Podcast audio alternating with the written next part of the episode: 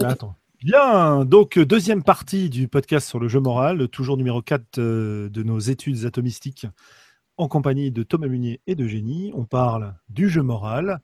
On a déjà duré un bon moment dessus, mais évidemment, on n'avait pas fini. Donc voici la deuxième partie. Et en ouverture de cette deuxième partie, je vous présente celle qui ne veut jamais commencer et qui va le faire quand même, Eugénie. Bim. Bim. Euh, bonsoir. Euh, en fait, je, voulais juste euh, préciser d'une part ce, que, ce que je fais là et puis la raison en fait de mes interventions embrouillées du, podcast d'avant, qui, expliquera peut-être pourquoi je parle. C'est en fait le jeu esthétique et le jeu moral sont un peu deux cousins maléfiques et je, à chaque fois en fait je tiens à préciser comme on parle beaucoup d'émotions, de ressentis, euh, de, de, choses très fortes qui se passent en jeu moral, et souvent dans l'a priori et l'imaginaire rôliste, le jeu esthétique est peut-être plus facilement relégué au story game, à des choses moins, moins fortes, moins tendues, euh, peut-être plus euh, effectivement des, euh, avec des, des, trucs où les joueurs sont considérés un peu comme des poseurs et des frimeurs qui vont écraser tout le monde avec leur roleplay. Et, euh, et du coup, j'essaye de, de, de, de, redresser la barre et de retricoter à chaque fois euh, pour, pour, pour la valorisation du jeu esthétique. Mais voilà, c'est juste pour, pour assumer ma position. pour, pour soutenir cette position, euh, non que, ça en ait besoin, mais je vais rappeler ce qu'on avait dit au, début de ces podcasts, c'est que ces atomes de jeu, euh, Thomas, tu les as tirés de la définition du fun de Nicolas Zaro, je crois. Ouais, c'est ça, ouais. Voilà. Donc, ça implique nécessairement que l'ensemble des jeux qu'on va décrire ici euh, dans ces podcasts sont liés à des sources d'émotions, en fait tous sont source d'émotions eux-mêmes. Euh, le moral est une source d'émotions forte. L'esthétique peut l'être aussi, comme tu le précisais. Mais c'est aussi le cas du jeu social et c'est aussi le cas du, euh, du jeu tactique, en fait. Tout à fait. Peut-être pas les mêmes émotions, mais encore que, encore que, ça peut se discuter. En tout cas, c'est euh, quatre voies différentes qui permettent d'obtenir finalement des récompenses assez similaires, quoi. Si on considère l'émotion comme une récompense ou comme un but, en tout cas. Voilà, de même qu'il faut une tension ludique euh, dans, dans, les dans les quatre formes de jeu, quoi. Sans tension, euh, enfin, euh, le jeu le jeu tombe à plat, quoi. Sans tension, le jeu tombe à plat. Première citation importante. Bim. Ok, alors on reprend notre discussion. Nous parlions avant de. on parlait de manipulation. Voilà, on parlait de manipulation dans le jeu moral.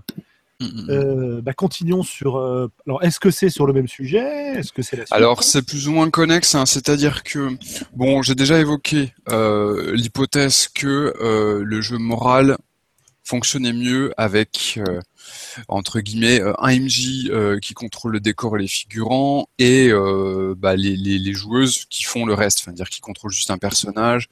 Alors on a vu qu'il y a des, jeux moraux qui fonctionnent à, MJ tournant, quoi, c'est-à-dire que finalement des fois tu contrôles ton personnage, des fois tu contrôles le décor et les figurants. Je vais remettre comment une petite pièce dans, la case du comment du jeu moral AMJ. Unique. Hein. Euh, c'est l'article de Sébastien Delfino, euh, les protagonistes, c'est dans sa série là, Jeter les dés ne, me suffit plus, série sur le gameplay.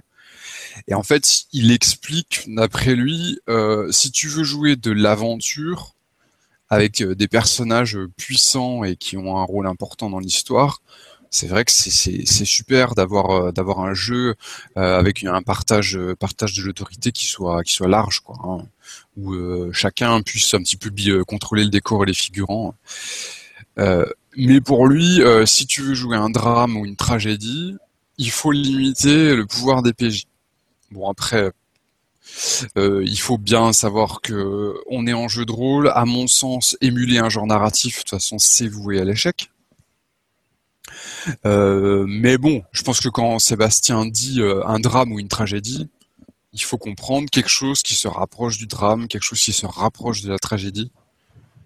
Oui, euh, enfin, si tu tombes dans la définition des genres de façon extrêmement précise, c'est sûr que euh, c'est difficile de d'émuler parfaitement. Mais je Ou alors que il faut dans l'acception générale, voilà.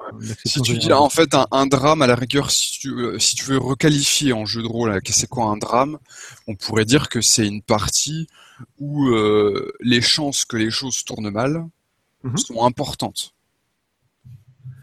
Peut-être même une partie où les choses vont tourner mal. Alors, la tragédie, tu vois, la tragédie, c'est plutôt la tragédie. La tragédie, c'est une partie, en fait, euh, pour que ce soit ludique, c'est pas forcément tout va tourner mal, mais c'est une partie des choses va, va tourner mal. Ce sera impossible de tout sauver, quoi.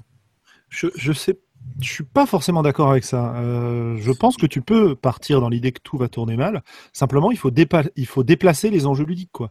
C'est euh, l'ampleur des sacrifices que tu vas que tu vas consentir. C'est euh, ouais, c'est-à-dire tu vas t'arranger pour que ça tourne le moins mal pour ton personnage, c'est ça que tu veux dire Peut-être, ou euh, ou euh, je sais pas, peut-être que ça tournera forcément mal pour ton personnage, mais hmm. que tu peux t'assurer une super vengeance ou pas du tout, tu peux la là, j'ai une illustration à ce que tu dis. On avait fait une partie d'Inforenza Minima qui s'appelait Pompéi. Alors, je mettrai le compte rendu dans, dans la biblio. Euh, et en fait, on, on reconstitue euh, l'histoire de la, chute de Pompéi. Vous savez, la ville romaine pendant l'empire, euh, l'empire romain, qui s'est fait ensevelir par une éruption volcanique. Et donc, on joue 24 heures avant l'éruption. Mhm. Et j'explique aux joueuses que leurs personnages sont réveillés avec une vision. Elles savent que dans 24 heures, elles vont mourir. C'est acquis. Donc quelque part, c'est une tragédie dans le sens où on sait que ça va se finir mal pour les personnages, ils vont forcément mourir. Et en fait, du coup, tout ce qui est, tout ce qui reste ouvert euh, à l'émergence dans la partie, c'est bah, euh, comment vous allez mettre à profit euh, les, les, bah, les 24 heures qui vous restent? Qu'est-ce que justement vous allez sauver, notamment parce que vous savez qu'il va y avoir une catastrophe. qui est-ce que vous allez essayer de sauver, quoi durant la catastrophe, sachant que votre propre vie, de toute façon, c'est déjà foutu, mais en fait, il y a encore plein de choses à sauver. Quoi. Mhm. Je, ne suis pas tout à fait d'accord sur le, sur le coup de si on veut que ça tourne mal, il faut qu'il y ait un MJ. Mais pour moi, ce qu'il y a dans la tragédie, c'est que les personnages luttent en fait. Ils essayent d'échapper à leur, à leur destin, de les dépasser, de dépasser, etc. Et, effectivement, pour transcrire cette lutte-là, il y a, y a peut-être plus besoin d'un MJ. Après, euh, si c'est juste pour aller se jouer. Alors ça, c'est motorisé par Inforenza euh, sans MJ, du coup. Lutter contre son essence, euh, c'est motorisé par Inforenza, quoi. Alors, lutter contre son destin, entre guillemets. Mhm. Peut-être qu'on s'échappe, enfin qu'on s'écarte mhm. un petit peu du sujet, parce que je je suis pas sûr que que dans les articles Sébastien dise que c'est la seule solution. Je pense que ce qui va, enfin bon, faudra lui demander, mais peut-être que ce qui soutient, c'est plutôt le fait que ça fonctionne bien dans ce cas-là. Sans doute, oui. Sans doute qu'effectivement, c'est une solution de, de préférence, quoi. Ouais. Voilà, c'est probablement une solution de préférence. Peut-être une, une, une, solution d'efficacité, parce que euh, dans, dans les podcasts qu'on a pu enregistrer ensemble, c'est vrai qu'ils résonnent pas mal comme ça, euh, en se disant, bah voilà, si ça me libère du, du temps de cerveau entre guillemets. Euh, sur cet aspect-là, euh, je suis capable de, de, mettre des efforts ailleurs, euh, et donc autant utiliser la solution la plus efficace. Mmh. Est-ce que c'est la solution la plus efficace? J'en sais rien. Mais est-ce que c'est la seule solution? Je ne suis pas sûr qu'ils disent que c'est la seule solution. Quoi. Voilà. Ok. peut-être que je dis n'importe quoi et que s'il nous écoute, il nous corrigera. Euh... Oh mais tu dis la merde, hein, ça c'est clair. Hein. bien ce podcast. Je l'invite à le faire dans les commentaires. Mais non, mais j'invite les auditeurs à faire des commentaires, vous comprenez voilà. euh, tout le monde. On est d'accord que tout ça, on le coupe après. Ouais, ouais. De quoi? Je dis, on est d'accord que tout ça, on le coupe après. Oui, bien, sûr, t'inquiète pas, je... Tout à fait. Et donc, euh... la question de si euh, le jeu moral serait plus intense avec un MJ puissant, c'est ça? Ouais, c'est ça, ouais, ouais, ouais. C'est une question. Hein. Euh, bon, enfin, j'ai déjà émis des objections moi aussi. Hein. C'est vrai que euh, quand c'est un MJ qui choisit les problématiques hein, plutôt que, que les joueurs, euh, ça peut limiter l'impact aussi enfin, c'est pas euh, c'est pas constitutif du fait d'avoir un MJ puissant que, qui décide des problématiques. C'est vrai que tu peux demander, tu peux demander à tes joueuses de définir les problématiques et après toi MJ puissant t'en servir justement euh, un maximum quoi. Oui, moi MJ ce puissant. C'est ce que tu fais dans une Florenza Minima, non? Quand on dans une Florenza Minima, c'est exactement ça. Euh, c'est quand même plutôt un jeu à MJ puissant. Enfin, quand on y joue dans la version AMJ. Ouais. Parce qu'on peut jouer sans MJ. Et euh, ce sont les joueuses qui définissent leurs problématiques, parce qu'elles définissent des objectifs à leur personnage, et le MJ est obligé de bosser à, euh, partir de ça. Il est très puissant durant la partie, mais c'est quand même les prémices, elles sont définies par les joueuses. Et puis tu as aussi des, euh, des façons un peu subtiles de travailler qui sont euh, de prendre en compte les choix que les, joueuses ont fait pendant leur création de perso ou leur, euh, leur développement de perso. Euh, J'entends par là que si une joueuse choisit d'avoir tel ou tel avantage, tel ou tel aspect, telle ou telle compétence selon le jeu, ça, dans un certain nombre de cas, ça veut dire que c'est ce qui l'intéresse de jouer. Euh, ouais. En particulier, dans un certain nombre de jeux, bah, dans les jeux à aspect, par exemple, c'est un conseil qu'on donne très très très souvent. Euh, vous êtes intéressé par l'aspect moral, mettez-vous, euh, mettez-vous un, enfin pardon, par la facette morale du jeu, pour pas confondre les mots, mettez-vous un aspect qui touche à cette facette-là. Le, le maître du jeu va s'en rendre compte, normalement, il va l'exploiter. Et du coup, ça vous reviendra dans la gueule régulièrement. Il y a aussi une autre euh, version, c'est par exemple dans Apocalypse World, dans les dans les pré-tirés en fait, enfin parce qu'on les euh, clairement hein, les, euh, les feuilles de personnages d'Apocalypse World, c'est quasiment des pré-tirés, hein. euh, vraiment un peu de choses près. Hein. Tu, tu, tu après tu choisis le look du personnage, mais c'est bien tout quoi. Euh, quelques options techniques, mais c'est très très proche d'un pré-tiré. Euh, les problématiques, les prémices euh, sont déjà incluses en fait dans le pré-tiré. Euh, tu sais que le, le, problématique du céphale, c'est que il va devoir se avoir affaire à tous ceux qui le considèrent comme comme un barjot dangereux quoi. le prophète, eh bien, il va gérer ses ouailles ainsi de suite. Euh, le biker, il va avoir son gang de bikers à gérer, il va avoir une tension à, à, ce, à ce, sujet, et chaque archétype d'Apocalypse porte déjà la tension morale euh, que sur laquelle euh, le, le MJ va pouvoir bosser, quoi. Oui, d'ailleurs, il est souvent mention euh, dans un certain nombre de jeux, euh, si vous voulez jouer ça, ça et ça, choisissez cet archétype-là. Ouais, tout à fait. Ouais. Ok, donc le MJ puissant, en tout cas, permet de, de, de cadrer les choses, d'augmenter l'intensité. C'est probablement pas la seule solution, mais est-ce qu'on est, est d'accord pour dire que c'en est une qui fonctionne bien? C'est une qui fonctionne bien avec certaines joueuses, parce qu'effectivement, euh, d'autres joueuses vont trouver que euh, un, euh, des dilemmes moraux euh, apportés par un MJ puissant vont, vont se sentir prisonnières en fait, et donc elles vont finalement euh, vivre plus intensément le dilemme moraux si elles savent qu'elles ont eu que, que, le jeu a été plus démocratique entre guillemets quoi, et aussi qu'elles ont eu une plus grande part de, de participation à l'intrigue. Donc voilà, c'est finalement on arrive sur une réponse un petit peu euh, bon chasseur mauvais chasseur, mais bon. Oui, un petit peu. Oui. C'est ça, un, un, une réponse de Normand un petit peu quoi. Euh, J'aimerais bien glisser euh, de ces histoires de narration partagée, MJ machin, euh, vers des notions d'univers de jeu.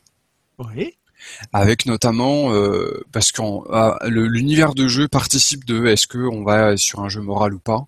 Est-ce que je t'interromps, mais du coup, est-ce que tu parlais de MJ fort Est-ce ouais. que tu veux nous parler de d'univers fort finalement? Oui, il y a un peu de ça, hein, effectivement, hein, d'univers fort. Ouais, ouais, tu prends euh, comment un univers, bon, j'en ai déjà parlé plusieurs fois, mais comme la légende des cinq anneaux. Oui. Euh, il a quand même avec euh, toutes ces histoires d'honneur, de Bushido, euh, avec ces histoires de caste aussi entre euh, les samouraïs, les Aimin qui sont grosso modo les paysans, et puis les États qui sont, on pourrait dire, des, des, intouchables, qui sont tout en bas de l'échelle sociale. on a aussi ça dans, dans Pendragon, hein, où il y a des notions d'échelle sociale, bah, un peu du même ordre entre les chevaliers et puis les paysans et les serfs, quoi. Tout à fait. Oui. Euh, on a une, dans un univers moraux fort, on a une importance des idéologies. J'avais dit hein, dans Planescape, il y a des positionnements philosophiques. Euh, tu dois choisir une faction quand tu crées ton personnage. On a les alignements à donjons et dragons. Euh, c'est basique, mais ça, c'est ultra générateur de tension morale. Absolument. Euh, ça peut être joué de façon très euh, brute de décoffrage ou avec une infinité de nuances. Et euh, voilà, ça c'est un truc quasiment vieux comme le jeu de rôle, les alignements, ça fonctionne à mort, quoi. Avec le risque de tomber dans ce dont on discutait euh, dans le premier numéro, qui est euh, le... Ton personnage ne ferait jamais ça, c'est ça? Voilà, c'est ça. Ouais, ouais, ouais. L'interprétation de la morale plutôt que jouer avec la morale. C'est ça. Effectivement. Euh... C'est le fait... risque de tous ces univers forts, en fait. Ouais, j'ai presque envie de dire, si tu veux vraiment jouer moral dans, dans D&D, ce qui est intéressant, c'est de ça, c'est de comment de jouer les figurants sans nuance entre guillemets. Un figurant, il est chaotique mauvais, il se comporte vraiment comme un chaotique mauvais. Et la comment euh, l'alignement du personnage, euh, c'est pas forcément un guide d'interprétation, même si c'est évident que si tu choisi de, jouer par exemple neutre strict, c'est quelque part tu prévu de jouer un personnage qui voulait pas se mouiller, qui soit qui soit très libre de prendre ses décisions. Mais c'est surtout c'est comment les gens vont te voir, ou en tout cas tous ceux qui ont un sort de détection d'alignement, ils vont te voir de, de telle façon quoi. Mais euh, je donner un exemple de, dilemme moral que j'avais eu grâce aux alignements. On avait fait une campagne à euh, euh comment ADD. Non, autant pour moi, c'était DD 3.5. j'avais décidé de jouer un, un druide neutre strict. Je crois que j'avais pas trop le choix vu la classe de puissance que je que je que je que je visais. Et grosse et et puis en fait tout le reste de l'équipe était d'alignement mauvais assez rapidement euh, comment le groupe s'oriente pour aller bosser avec des gros méchants. Euh, je sais plus c'était quoi. Enfin, grosso modo, il y avait carrément un projet de dévaster la contrée. Euh, enfin, ils, allaient être complices, euh, comment d'une action d'un groupe mauvais qui allait dévaster la contrée entière. Moi, je me suis posé la question, bah ok, bah qu'est-ce que, en tant que neutre strict, comment je dois réagir? Et je me suis dit, bah c'est quoi mes valeurs en tant que druide neutre strict? Bah, Finalement, la seule chose qui m'importe, c'est la, la nature. C'est finalement, c'était la seule chose qui avait été valable pour moi. du coup, j'ai demandé au MJ, d'après ce que je sais, si euh, si le, le, groupe maléfique met son son œuvre euh, à, comment à exécution, est-ce que la, nature va être touchée? Il va me dire bah oui c'est évident, tout va être dévasté, les forêts vont être brûlées, machin, ceci, cela. Je dis bah ok, bah partant de là, euh, je vais euh, je vais retourner ma veste, je vais bosser contre mon équipe. C'est vachement intéressant parce que souvent c'est l'inverse dans l'archétype, c'est-à-dire c'est le personnage maléfique qui va bosser contre son équipe. ouais, ouais. Mais là, j'ai eu, tu vois, j'ai eu un vrai dilemme c'est-à-dire qu'à un moment, le joueur et en même temps le personnage s'est posé la question de savoir bah, comment il allait se positionner vu la, situation. Quoi. Ouais, autre dilemme moraux du même genre euh, dans les mêmes euh, situations, euh, très court. tu es face à un personnage, tu sais qu'il est maléfique, mais il n'a pour le moment rien fait. Ouais, oui, oui, tout à fait. Donc on a un petit peu débat l'existence contre l'essence, quoi. Hein. Mhm. qui, est, vachement franchement le débat existence contre essence euh, je sais que j'exporte pas mal aussi à travers euh, Odyssea.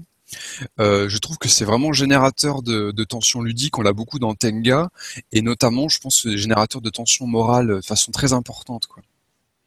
Absolument.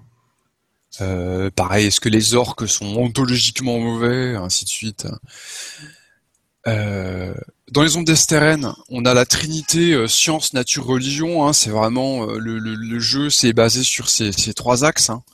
Euh, et du coup, c'est vrai que même tu vois entre copains, science, nature, religion, tu peux déjà bien te poser, tu peux déjà bien te prendre le chou. Et tu peux imaginer les, les, les situations en jeu qui vont arriver, quoi, avec des factions. En fait, il y a trois factions qui sont orientées plus chaque d'un côté que de l'autre, quoi. Oui, il y en a une qui, dit des choses sensées, les autres non. Quoi. voilà, exactement. Je voulais choisir laquelle. Euh, ouais, ouais, ouais, c'est c'est euh, c'est vrai que c'est marquant toutes ces histoires de factions, ces histoires de. Mais j'ai l'impression que finalement tu as euh, c'est deux approches différentes du jeu moral. Tu as l'approche qui va faire en sorte que, que l'univers t'impose le choix moral par sa nature, notamment par les contraintes qu'il euh, qu'il crée, mm. alors que tu as une, un autre jeu moral qui vient, alors parfois ça se chevauche, hein, c'est pas forcément distinguable facilement, mais qui viendrait plutôt de l'intérieur des persos plutôt que de l'extérieur des persos. C'est-à-dire qui viendrait des valeurs des personnages confrontés aux valeurs de l'univers, ça c'est une façon de faire, mmh, mmh, mmh. ou qui viendrait des valeurs des personnages confrontés aux désirs des personnages, par exemple. Ouais. Tu vois, et pour moi c'est deux façons de jouer. C'est-à-dire que quand tu es euh, quand tu es dans un cas où l'univers n'est pas très marqué, pas très décidé, euh, tu joues un jeu contemporain en nuance de gris, comme tu le précisais au, début du podcast, euh, il n'y a pas de... Comment dire les éventuelles euh, bonnes valeurs, entre guillemets, admises par la société, ne sont pas claires. Il n'y a pas de consensus à leur sujet. Il y a peut-être quelques éléments sociaux, philosophiques qui, qui, qui dessus, mais pas grand-chose. Comparé à un, à un, univers comme L5R où tu as un code d'honneur extrêmement strict qui dirige complètement la société, mais qui en même temps est, loin d'être figé dans le main parce que si tu compte dans les 5R, tout, tout, le, tout le code d'honneur, tout est jeu, tout c'est un jeu d'interprétation et de paraître. bien sûr. Euh, euh, c'est c'est aussi le, finalement l'univers est loin d'être manichéen euh, euh, du fait que justement c'est ce qui est intéressant c'est de, lire entre les lignes de, de ce qu'est vraiment le Bushido quoi.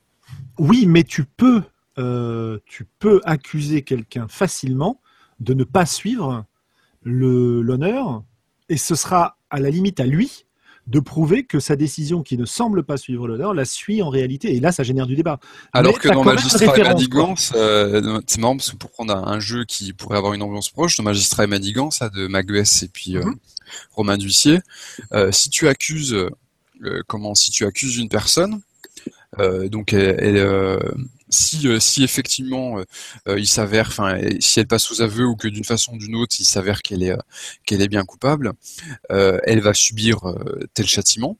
Et si par hasard il s'avère que tu, tu as eu tort, que tu as accusé la personne à tort, que, enfin, que tu n'arrives pas à convaincre, eh bien c'est toi qui subis le châtiment à la place. Mmh enfin voilà le, mmh, mmh. la, la, différence pour moi entre. En fait, peut-être que ce que je devrais dire pour être un peu plus clair dans mes propos, c'est l'existence d'un référent moral fort dans le mm. monde dans lequel tu joues. Si ce référent existe. Bah, par exemple, dans Théocalie, tu as les tabous. Ouais. Euh, par exemple, tu n'as pas le droit de tuer. Mm-hmm. Donc c'est un référent moral euh, extérieur, si on veut bien. Si, si je suis ta, ta typologie, ouais. C'est ça, ouais. Et on voit l'incidence que ça a sur le gameplay, quoi. Euh, pour prendre quelque chose de très proche, mais qui est, qui est pareil, c'est, c'est pas un référent de civilisation, parce que je crois que dans les tabous dans Théocalie, ça vient de ta culture. Quoi. Et je pense euh, que tu dois pouvoir les enfreindre moyennant certaines conditions. Mais je, je connais assez trop mal le jeu pour. Euh, oui, je le connais pas mieux que toi. Donc, mais par exemple, tu prends. Et c'est ça qui est intéressant, c'est de savoir faire la différence entre les tabous que tu peux pas transgresser, parce que c'est quasiment le enfin physique ou métaphysique quoi. Et les tabous que tu as le droit de transgresser contre des euh, euh bah, contre une perte euh, encaissée à un point du côté obscur. Bah, par exemple dans, dans, dans Star Wars quelque part on a euh, un code moral qui est dans la métaphysique de l'univers quoi. Si tu fais certaines actions tu prends des points du côté obscur quoi. Oui tout à fait. Euh, dans Marche Branche, euh, si tu tues euh, une personne, que ce soit un animal, un humain euh, ou un monstre. Euh, après, ça, comment ça, peut être Hitler, hein, la personne que tu tues, ou ça peut être un agneau. Ça n'a aucune différence. Tu prends une noirceur. Donc là, on a euh, un truc moral qui vient de l'univers et en même temps, euh, c'est moral et, c'est comment c'est physique quoi. Mm-hmm. Ouais, tu as, des, des, des, situations euh, relativement semblables euh, dans, dans, des jeux comme Vampire, où tu peux être amené à prendre des décisions qui vont violer le code que tu as décidé de suivre. alors à la base, c'est l'humanité, certains vampires euh, s'en écartent, mais tu es face à un ennemi mortel qui veut absolument te tuer. si tu suis la voie de l'humanité, tu n'as pas le droit de le tuer. Enfin, c'est, pas que tu n'as pas le droit, mais si tu le fais, tu vas en subir les conséquences et déjà ouais, tu vas perdre des points d'humanité. Puis il y a des, ouais, tu vas au niveau efficacité du personnage, euh, je crois que tu, tu perds en efficacité. Hein, il y a un truc. Hein. Hum, tu, oui, enfin il y a, y a, des petits, il y a des petits euh, côtés où tu perds en efficacité, mais toutes les possibilités. Euh, c'est pas si clair de ce point de vue-là. il n'est pas clair que le, enfin, je suis pas sûr que le jeu te juge en fait. le jeu te t'envoie des conséquences à la figure. Hum, hum. Mais l'idéal d'humanité porté par ce jeu n'est pas un idéal extrêmement fort. Après déjà, ça va au moins influer la façon dont les figurants vont percevoir. Absolument. Un personnage qui passe, euh, enfin qui perd euh, trois points d'humanité euh, en quelque temps, ses ghouls vont commencer à avoir peur de lui, ainsi de suite. au niveau social, il va, il va en chier. Il y a quand même une punition technique importante, c'est que il, il, peut, il, aura moins d'heures d'éveil dans la nuit. Tout à fait, c'est à ça que ça, je pense. c'est assez punitif. Hein. il y a ça, et dans les éditions ultérieures, il y a l'apparence physique qui change, c'est-à-dire que euh, tu vas, tu vas apparaître comme étant de plus en plus monstrueux, euh, cadavérique. Voilà, voilà.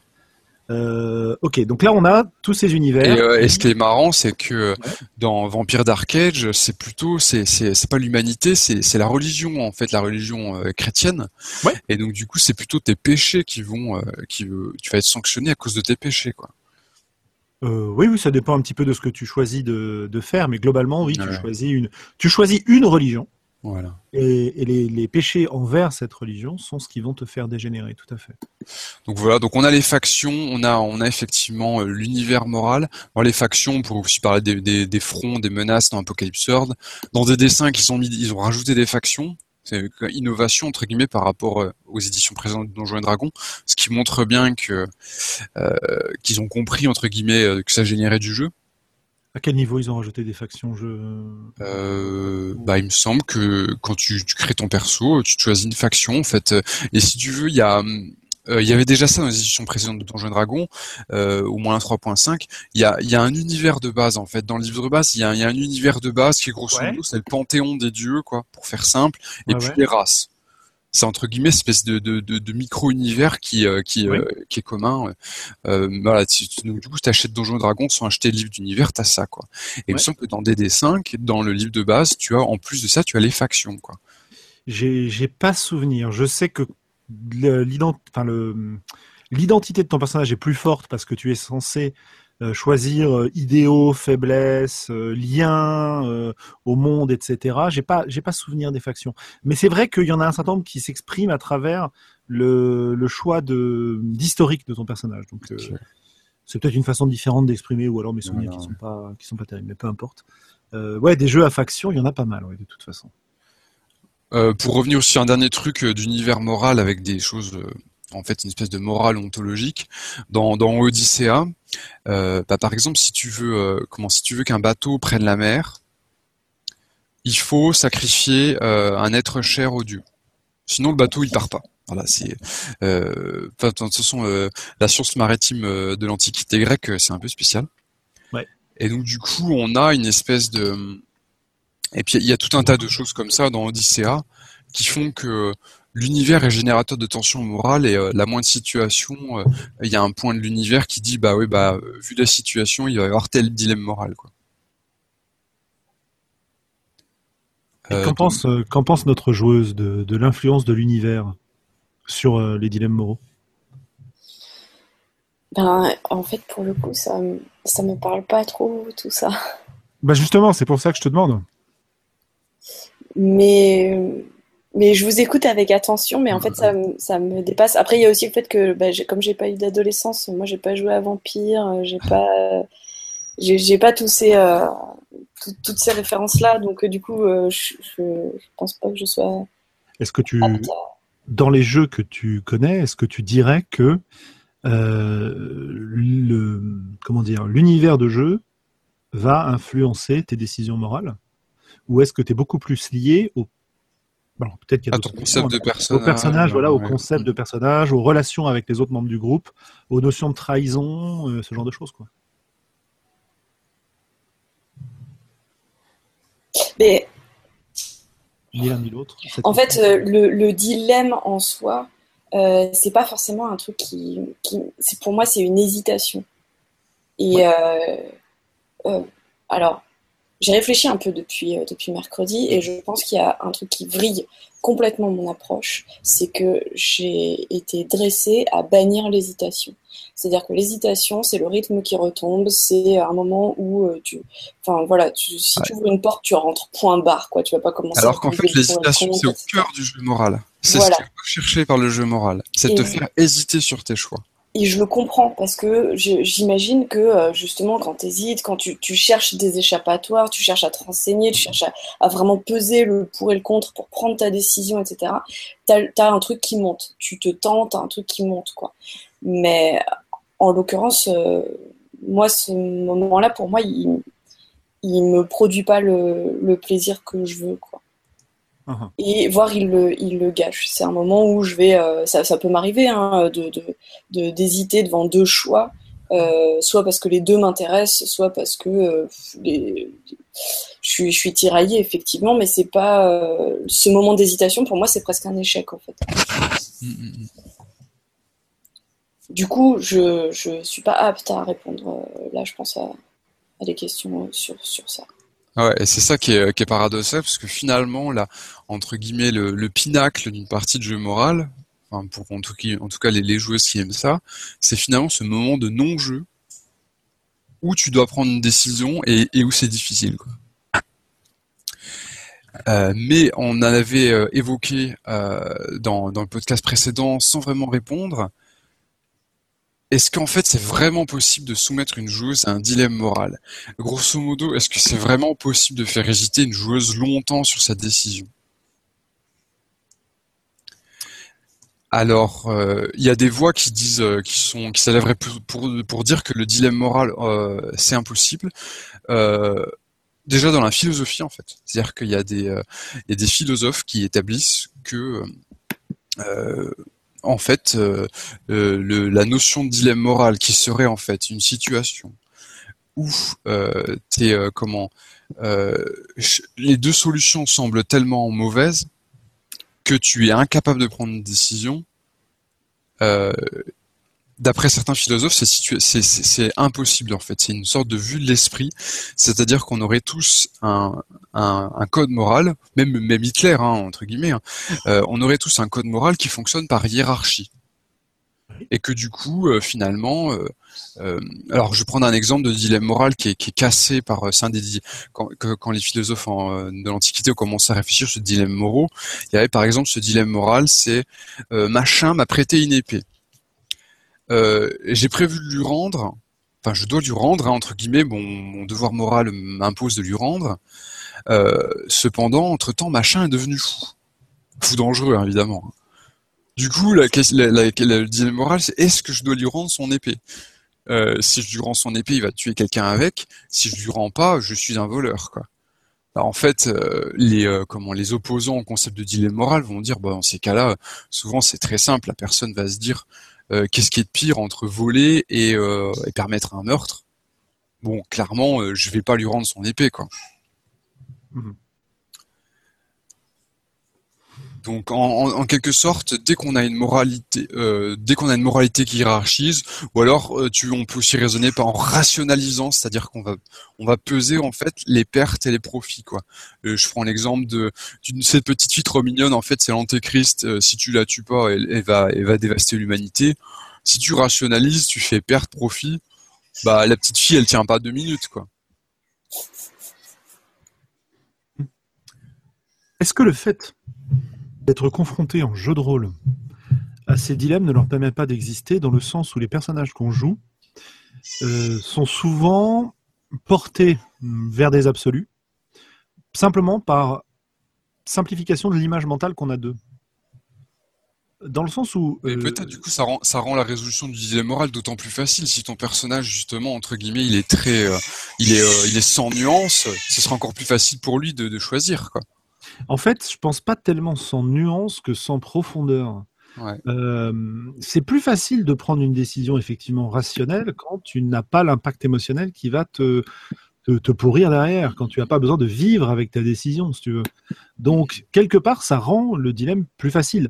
Euh, mais en même temps, comme on joue, on peut s'amuser à différer la décision. Alors, est-ce que le, jouer le dilemme moral, c'est prendre la décision?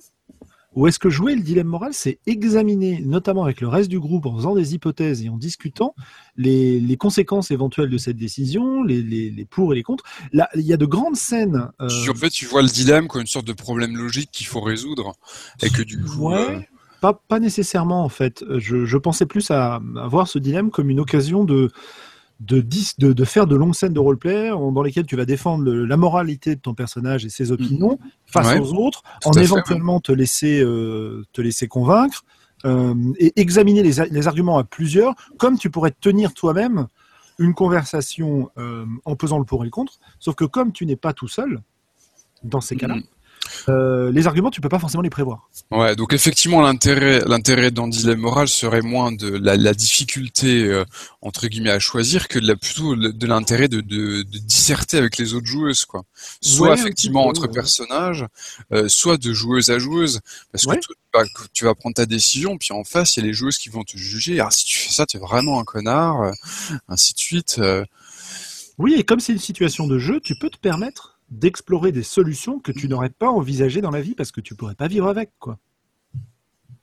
Oui, oui, je me rappelle d'une partie de Milvaux où il y a, un- en fait euh, euh, un, joueur qui a un personnage jusqu'à présent normal, avec des amis, tout ça, et il découvre son passé. En fait, il découvre qu'ils donc ils sont ils sont pourchassés par des pillards euh, vraiment sanguinaires, quoi. Et il a un flashback. Qui, en fait, il découvre que il a il a il a été le chef de ces, ces pillards sanguinaires. Et il a l'opportunité en fait d'en reprendre la tête, quoi. En fait, là, le joueur m'a dit, bah ok, euh, je comment je, jusqu'à présent, il avait eu un roleplay, enfin tout ce qu'il a pu modérer, hein, pas du tout perso méchant ni quoi que ce soit, même plutôt simplé d'ailleurs. Et là, il fait OK, bah je reprends la tête des pillards et là, je me comporte euh, comme le, le pire des salopards, je massacre mes amis, tout ça, ainsi de suite. Quoi. Parce que du coup, il a expérimenté. Euh, voilà, il s'est dit bah tiens, là j'ai finalement euh, l'aventure me propose deux directions de jeu différentes, Mhm. deux deux vies possibles. Et du coup, euh, bah, je m'amuse à choisir la, laquelle va être la plus intéressante à jouer. Et quelque part, là, c'est quelque chose qui peut parler d'ailleurs, euh, je pense, euh, à- aux personnes qui préfèrent le jeu esthétique. Parce que finalement, ça peut être revu comme un choix esthétique entre deux vies possibles. Quoi. Mais-. En fait, euh, ça, m'est déjà arrivé. Je, du coup, je repasse des trucs dans ma tête. Ça m'est déjà arrivé d'hésiter. Et quand j'hésite, en fait, c'est plus entre qu'est-ce que je veux pour mon personnage. Enfin, j'ai un exemple en tête de de de- d'un d'un barbare à qui on vient de balancer une brique à la tête par provocation, en fait. Et lui, il a promis que, enfin, il est en quête de rédemption. Il a, il, il ne veut plus se battre. Et en fait, j'ai le choix entre euh, un chemin de rédemption qui va pas être facile, mais qui est quand même super positif. Qui parce va être fait de plein de briques prises dans la tête. mais mais où euh, enfin voilà où il retrouve une certaine et il avait déjà commencé à faire quelques pas sur ce chemin-là donc c'était c'était attirant. Et euh, et euh, en même temps euh, un autre chemin où euh, il va devenir un mec euh, badass qui va pas se laisser marcher sur les pieds. Et c'était attirant aussi. Les choix des fois c'est pas toujours entre deux trucs qu'on veut pas. Ça peut être aussi entre deux trucs qu'on veut mais qui sont pas compatibles quoi. Ouais. et euh, et comme joueuse euh, tu, tu peux hésiter en te disant est-ce que c'est bien ou pas d'aller enfoncer la tête du mec euh, dans, dans la fontaine? Peux te poser la question juste qui est-ce que j'ai envie qu'il devienne ce personnage? Qu'est-ce que j'ai envie de jouer après? Mais c'est pas la même, c'est pas la même hésitation. Enfin, c'est pas, ça, c'est, produit pas du tout le même, sentiment en fait. Moi, je, reviens un peu sur, euh, sur, sur mon idée qui était de. Quand tu payes un coût pour ton personnage, en général, quand tu as un dilemme moral, tu as, souvent un coût derrière. C'est-à-dire que l'option que tu choisis pas, euh, ça va te coûter quelque chose de ne pas la choisir. Au pire, ouais, au, au- au- comment, au mieux, tu renonces effectivement à une vie possible, quoi. Voilà, au mieux, tu renonces à une vie possible. ouais, tout à Ouais, fait. ouais. Au pire, Oh. c'est effectivement des fois sacrifier des euh, des attaches, sacrifier euh, la vie de ton personnage, euh, sacrifier son image, ainsi de suite, quoi. ce coup, tu peux l'affronter assez facilement en jeu de rôle parce que euh, bah, tu as une question de choix esthétique dont on vient de parler. Tu as une question de choix qui est est-ce que le choix que je vais faire va rendre mon perso intéressant pour la suite de l'histoire? Est-ce que ça va en faire un, protagoniste passionnant euh, que j'aurais envie de défendre, avec lequel j'aurais envie de jouer, même s'il est dans une situation euh, euh, pourrie? Je sais pas, ça me fait penser un peu au choix d'Achille, par exemple, entre une, une vie courte et flamboyante et mourir anonyme dans son lit très très vieux. Mais dans la vie, ces coûts sont quand même souvent beaucoup plus difficiles à payer. Euh, pour prendre un exemple, euh, il m'est arrivé, en tant que prof, de devoir sanctionner des élèves. Et euh, dans certains cas, euh, j'ai pu avoir à m'exprimer dans des cas de euh, des cas de de- d'expulsion. D'accord? Et il y a des moments où tu te dis, je n'ai pas le choix. Il va vraiment falloir que je dise ce que j'ai vu, euh, ce qui s'est passé. Ça va lui coûter sa place dans l'établissement. Euh, et ce gamin, s'il n'est pas dans l'établissement, d'une manière ou d'une autre, ça va merder. Du coup, c'est des situations qui ont pu m'empêcher de dormir. Parce que bah, d'un côté, tu as, ton devoir social et ton devoir moral, euh, tu as la responsabilité des autres élèves, etc. etc. Donc, faut prendre une décision. quoi. Mon perso, quand il va prendre une décision difficile, je vais jouer cette tension. Je vais m'amuser avec tout ça. Mais au final, celui qui n'arrivera pas à dormir, euh, bah, c'est pas moi, c'est peut-être lui, et ce sera rigolo de dire qu'il dort pas. Est-ce que c'est une façon de dire que la, la distance entre euh, joueuse et personnage va annihiler le dilemme, en tout cas euh, clairement l'affaiblir. Eh ben non, pour moi c'est un peu l'inverse. Le dilemme moral, quand tu dis qu'il n'y a pas de dilemme moral possible, parce que finalement moi je j'y entends, alors peut-être que encore une fois c'est une bêtise, mais j'y entends le dilemme moral peut être tellement douloureux que tu vas te réfugier soit dans une solution rationnelle, soit dans une gestion des priorités pour échapper à cette douleur morale. Face à un personnage, cette douleur étant moins prononcée, voire absente, tu vas pouvoir explorer la situation.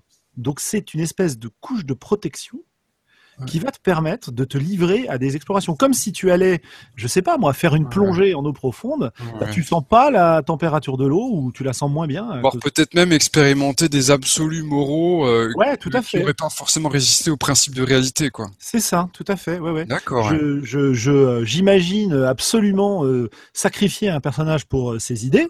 Mm. Euh, de mon côté, mourir pour des idées, d'accord, mais, ouais. lente. Hein. ouais, voilà, exactement. Ouais. comme disait Brassens. Ouais je pensais à une autre chose là en discutant. Euh, je crois que déjà pour rendre la chose un peu moins effrayante et aussi pour euh, voir un peu plus la euh, la diversité de ce que ça représente. Ouais. Je crois que ça peut être euh, bien aussi de, de, des fois de résumer dire le jeu moral, c'est un jeu où il y a des dilemmes, sans sans dire dilemmes moraux quoi.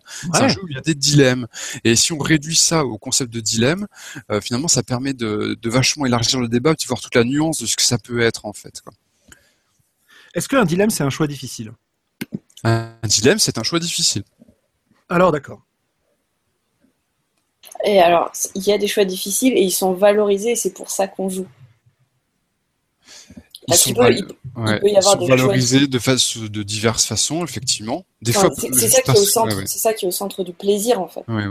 Euh, dans, dans, le jeu moral, c'est le, le dilemme, le choix difficile. Mais il peut y avoir des choix difficiles dans d'autres types de jeux. Euh, c'est juste que c'est c'est on joue pas dans cet objectif là où c'est pas le, la technique majeure pour produire le fun en fait. Ouais, tout à fait, ouais.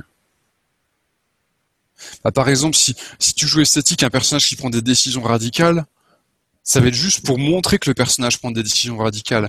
Tandis que dans le jeu moral, en fait, ce qui va être intéressant, c'est amener les moments où il va devoir choisir de prendre une décision radicale et de cogiter justement sur le, le moment où il dire là, là, ce que je vais faire, c'est vraiment affreux, mais je pense que j'ai pas le choix, donc je vais le faire, ainsi de suite. Quoi. Ouais. Euh, donc finalement, euh, tu lirais en fait le compte rendu de partie tu verrais pas forcément la différence entre une entre une, attitude esthétique et une attitude morale. C'est plutôt dans la façon dont, dont tu vas vivre à, la partie et, les moments sur lesquels tu vas t'arrêter plus longuement ou qui vont être euh, il y a des il y a des moments entre guillemets qui sont purement je pense que dans, dans une partie de jeu de rôle il y a des moments qui sont on va dire descriptifs et il y a des moments où c'est euh, c'est de c'est de l'action c'est-à-dire une suite de choix quoi et du coup la différence entre morale et esthétique eh ben, euh, ça va se situer justement entre quand est-ce que c'est descriptif et quand est-ce que c'est de des choix je suis sûr que je suis clair comme de la boue, euh, comme d'hab, quoi. non, mais je vois. Bah, c'est aussi une question de tempo. Et c'est c'est toi qui en parlais aussi, c'est les moments de lag, en fait, le, moment où le, la, joueuse est devant le choix et, il va falloir choisir et elle pèse le pour et le contre, etc.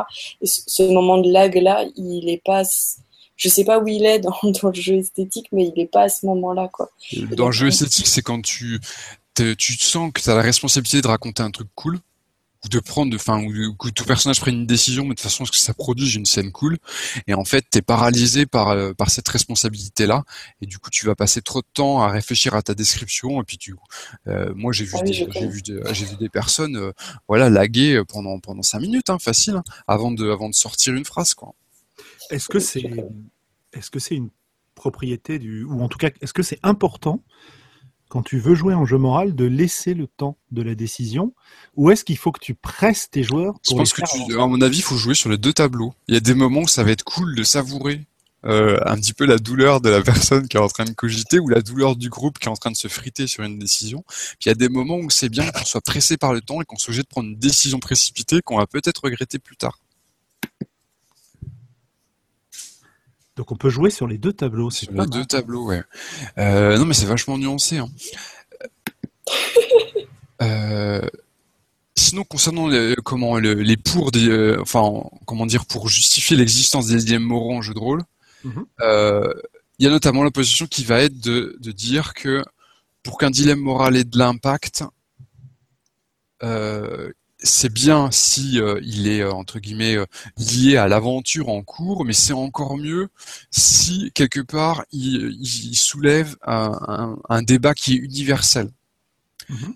Alors je parle pas d'utiliser les valeurs de la joueuse, hein, mais c'est juste que tu vas tu vas amener des dilemmes ou euh, si je te posais le dilemme, si je te posais la question philosophique dans la vraie vie, tu aurais quelque chose à dire dessus. Quoi. Donc par exemple, tu vas, tu vas, tu vas, tu vas parler de l'euthanasie, euh, euh tu vas parler du racisme, tu vas parler des, des mécaniques de domination euh, et ainsi de suite. Euh, des choses en fait qui pourraient être transposées à la vie de tous les jours. Quoi. Ce qui s'oppose quelque part. Qui s'oppose quelque part à la pratique du jeu de rôle pour échapper à la réalité. Là.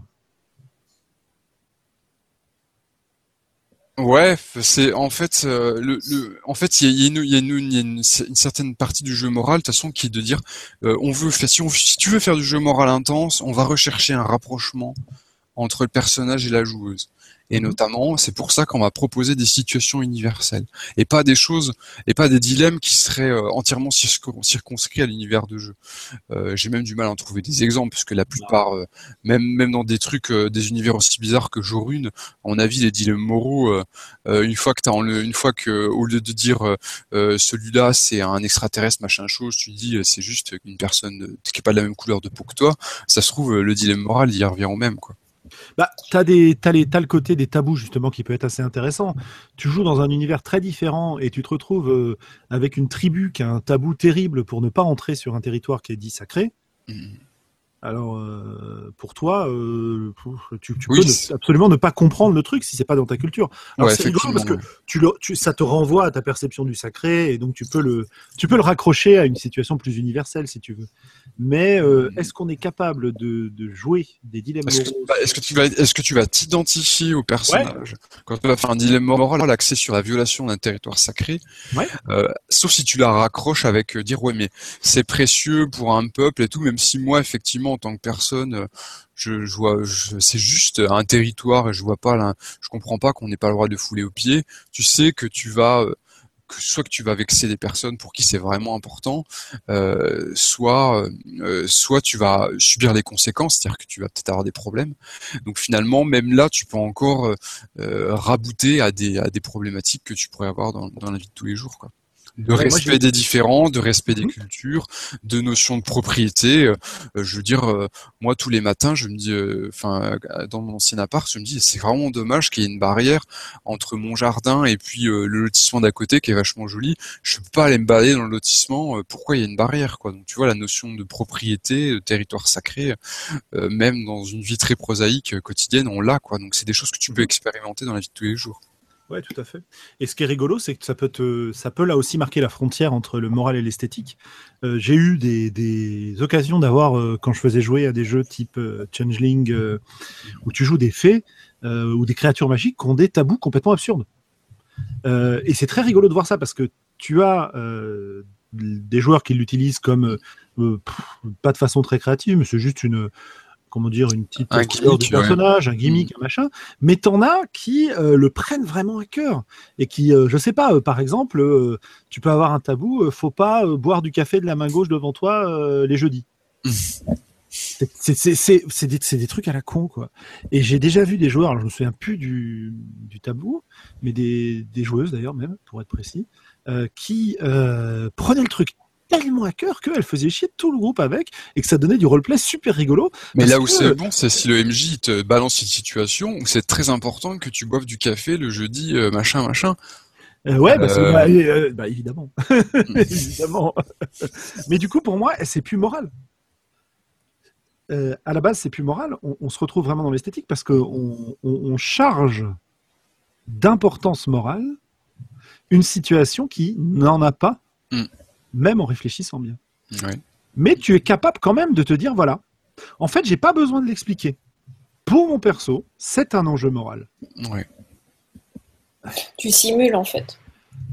Ouais, non, mais c'est enfin, oh, c'est plaisir Non, mais c'est le plaisir du jeu esthétique, c'est de, c'est de simuler les, les, les, trucs et de, et de faire un drame d'un truc qui, euh, bon, en fait, au départ, ça, ça aurait pas forcément pu en avoir. Enfin, mais c'est toi qui le charges. Tu t'investis toute ton émotion dedans pour dire ça, je préviens, je vais pas le lâcher, quoi.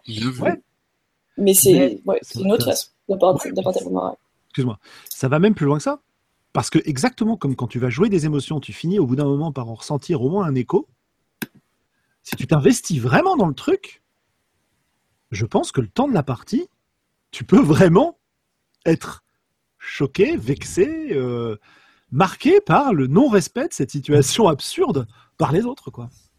Ou par toi-même. Bon, après, euh, c'est de l'immersion et de l'identification au personnage à un niveau assez fort, si tu veux, mais, mais c'est rigolo, quoi. L'autre point euh, qui euh, en faveur en fait de l'existence de dilemmes moraux qui soient vraiment jouables, mhm. euh, c'est en fait il peut tu peux avoir des, des, des jeux, des scénarios ou des MJ, enfin qui arrivent à proposer en fait des dilemmes moraux où c'est en fait c'est très difficile de poser une hiérarchie morale. Et par exemple, il y a un site internet qui s'appelle Moral Machine Mhm. Euh, qui est en fait euh, qui simule des, euh, des schémas décisionnaires de, de voitures comment alors les voitures qui se conduisent toutes seules. Oui oui oui oui tout à fait. les Google Car et compagnie quoi. Et en fait on te met à la, à la place de l'ordinateur de la Google Car, tu dois prendre une décision. C'est-à-dire que tu as tu as une voiture dont les freins ont lâché, donc il y a des passagers à bord. Et ou non, je crois, que si tu freines, en fait, les passagers vont mourir parce qu'ils vont être éjectés, ainsi, enfin ceci, cela, quoi. Et, en fait, tu arrives à toute vitesse sur un passage piéton où il y a des personnes qui traversent. Et, du coup, tu dois, tu dois décider de qu'est-ce que tu choisis en fait, euh, qui tu, que, qui tu vas tuer et qui tu vas épargner, quoi et après, la morale machine, en fait, euh, rajoute des paramètres euh, en, en, disant, bah, en fait, les passagers euh, ont tel âge, je sais pas, ça peut être une mémé qui traverse ou plutôt un enfant, ou alors tu peux rajouter des notions de, de responsabilité, par exemple, le conducteur est ivre ou il a donné de mauvaises instructions à la machine, ou alors la, la, personne qui traverse, en fait, elle est imprudente, elle traverse en dehors des clous, ainsi de suite. Quoi. Bah, si tu veux, je donner un... sur je, je suis sur le site donc je peux te donner euh, un exemple précis. Le premier qui te propose, c'est tu as donc une voiture qui est conduite toute seule. Euh, tu as un obstacle sur la route. Si tu fonces tout droit, tu percutes l'obstacle. Si tu tournes, tu percutes des gens qui traversent la rue. Et on te dit, euh, elle a un problème de frein. Donc soit elle s'éclate contre le mur, soit elle, dévie. sachant qu'il y a des murs des deux côtés, donc tu ne peux pas éviter l'une ou l'autre des situations. Et alors là où il, charge le problème, c'est pour le premier, c'est alors dans la voiture, il y a un chien et deux chats. Euh, sur le passage clouté, il y a euh, un sans-abri, euh, une businesswoman et une petite fille. A priori, je pense que euh, c'est assez facile de faire le choix. Et j'imagine que ça, c'est la première situation, et que quand tu choisis les situations suivantes, eh ben, tu vas. Euh, ça se complique de plus en plus. Ah ben voilà, voilà, j'ai choisi. donc le deuxième qui me propose. Euh, Il a sauvé le petit chat. non, non, bah, oui, bien sûr, évidemment, j'ai sauvé les petits chats. Euh, dans le dans le deuxième, en fait, j'ai un passage côté complètement encombré, sauf que sur le côté gauche, j'ai que des sans-abri, sur le côté droit, j'ai que des femmes et des et des euh, et des euh, comment dire des ski alors j'ai pas vu la description. Bah, défoncer sans abri hein. là il y a aucune réflexion hein. euh, voilà c'est c'est des vieilles et des et, des femmes d'entreprise donc voilà qui, qui dois-je défoncer? C'est la grande question. allez voir Moral Machine, c'est un site du MIT. voilà. C'est intéressant. bon, c'est vraiment. Mais c'est intéressant parce que c'est des situations qui se posent vraiment. Mm. D'ailleurs, Google a, sorti une pirouette à ça, c'est que maintenant ils proposent aussi, parce que c'est les Google Cars en fait qui sont les, les voitures pilotées automatiquement au départ qui ont soulevé ces questions-là. ils ont décidé de sortir un vélo qui se pilote tout seul il y a une morale machine aussi pour le vélo. Hein. Alors je ne sais pas s'il y a une morale machine pour le vélo, mais du coup, euh, les décisions doivent être un petit peu plus faciles à prendre. Mm, mm, mm. Bref. Et donc, euh, toujours par rapport au dilemme moraux, dans Inforenza Minima, euh, quelque part, la, solution de base que j'avais que j'avais trouvé pour définir le, dilemme moral, c'était le personnage veut obtenir un truc. du moment qu'il énonce ça, le, le MJ va lui dire, ok, il y a tel prix à payer. Euh, comment tu veux euh, tu veux guérir ton village de la maladie euh, ok mais en fait tu vas priver l'autre village le, village Y du remède parce qu'il y a, il y, a, y a des doses que pour un village ça peut être un exemple. Et puis on avait une discussion avec Valentin qui est un gros joueur d'Inforenza Minima Valentin Touzeau là sur les ateliers imaginaires je mettrai la discussion dans la biblio où il fait bah en fait cette au bout d'un moment on avait l'impression qu'on était dépossédé euh, de, choix en fait. C'était juste euh, tu as le choix d'obtenir ce que tu veux en payant le prix ou de renoncer à ce que tu veux. Et pour lui, c'était un non-choix dans le sens où finalement, euh, renoncer, ça, ça pouvait être vécu comme un refus de jeu. Et du coup, la plupart du temps, les gens payaient le prix. Mhm. Et du coup, lui, il a trouvé une alternative qui est de à chaque le, quand la, joueuse veut obtenir veut obtenir quelque chose, le MJ propose deux solutions dans tous les cas, ouais, ok, pas, pas dans tous les cas, tu veux obtenir. Euh, tu choisis le cas A où il y aura telle conséquence, enfin un tel prix à payer, et le cas B où il y aura telle autre conséquence. Donc finalement, euh, en donnant le choix entre deux prix à payer, il avait le sentiment de, remettre un petit peu de, de, tension ludique et de remettre un petit peu de choix dans cette mécanique euh, de dilemme moraux. Quoi. Euh, et, c'est vrai qu'on peut dire pour euh, permettre les dilemmes moraux, on peut les enrichir, les, fractaliser. Ça peut aller très très loin. Hein. Euh, dans, dans les selles de Milvaux, on avait vraiment des une dimension fractale du dilemme moral, euh, notamment parce que le personnage avait besoin de, de telle, euh, comment, de, faire telle chose, mais avant, pour obtenir cette, pour faire cette chose-là, il fallait qu'il fasse, euh, qu'il rende tel service un petit peu dégueulasse, qu'il fasse telle mission. Mais pour faire telle mission, il se rend compte qu'il voulait, il fallait, qu'il fallait d'abord aller récupérer tel matériel, ce qui va être compliqué, des sacrifices ainsi de suite, où en fait on avait une situation kafkaïenne, mais bon, la campagne se passait à Prague, hein, donc c'était complètement vu. Euh, une situation kafkaïenne où en fait, euh, plus tu comment, plus tu voulais te rapprocher de ton objectif, plus tu t'en éloignais en, en étant pris dans un écheveau euh, d'obligations dégueulasses. Oui, oui, bah, pas, pas de pas de commentaires particuliers à faire à ce sujet-là. Et du coup, l'alternative, si on veut, au dilemme moraux, euh, comment, c'est le cas de conscience. En fait, c'est juste dire, euh, il y a une situation, il faut que vous arbitriez, vous, vous preniez une décision, mais sans chercher à toute force euh, à, euh, entre guillemets, avoir juste un choix binaire à faire. C'est juste, on, vous présente une situation, et ben il faut, il faut arbitrer, il faut prendre une décision, avec avec le risque en fait dans les cas de conscience, c'est que les joueuses en fait prennent leur temps pour collecter un maximum d'informations pour prendre leur décision tu vois, la, la morale machine, on pourrait se dire, ah ouais, attends, il y a des businesswomen qui traversent. Ok, mais euh, est-ce que c'est plutôt du genre businesswoman à faire du microcrédit ou est-ce que c'est de futurs Donald Trump en puissance euh, Et en fait, on peut euh, du coup euh, on peut diluer un cas de conscience à l'infini en fait en prenant hein, le, tout le temps qu'on veut pour euh, accumuler les informations euh, pour prendre sa décision quoi. Et les cas de conscience, typiquement, on va avoir ça dans tous les dans tous les jeux où les personnages sont juges de paix quoi. que ce soit magistrat et manigance hein, de par exemple, on demande aussi ça dans L5R avec les magistrats d'émeraude. Enfin, tous les trucs où on demande aux personnages de rendre la justice, quoi. On va avoir des cas de conscience, quoi.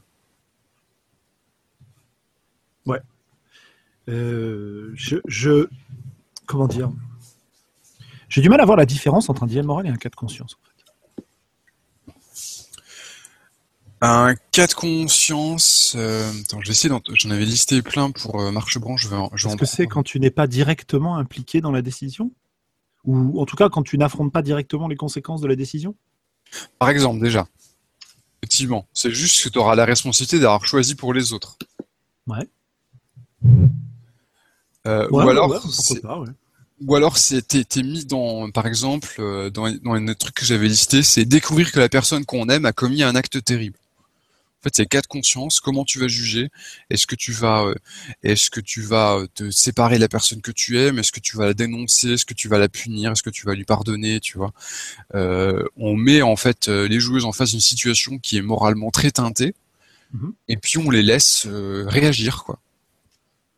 Euh, ou alors, euh, je vais en lister quelques-uns pour, pour qu'on voit. Une personne a un grand besoin de l'objet le plus précieux d'un marche-branche.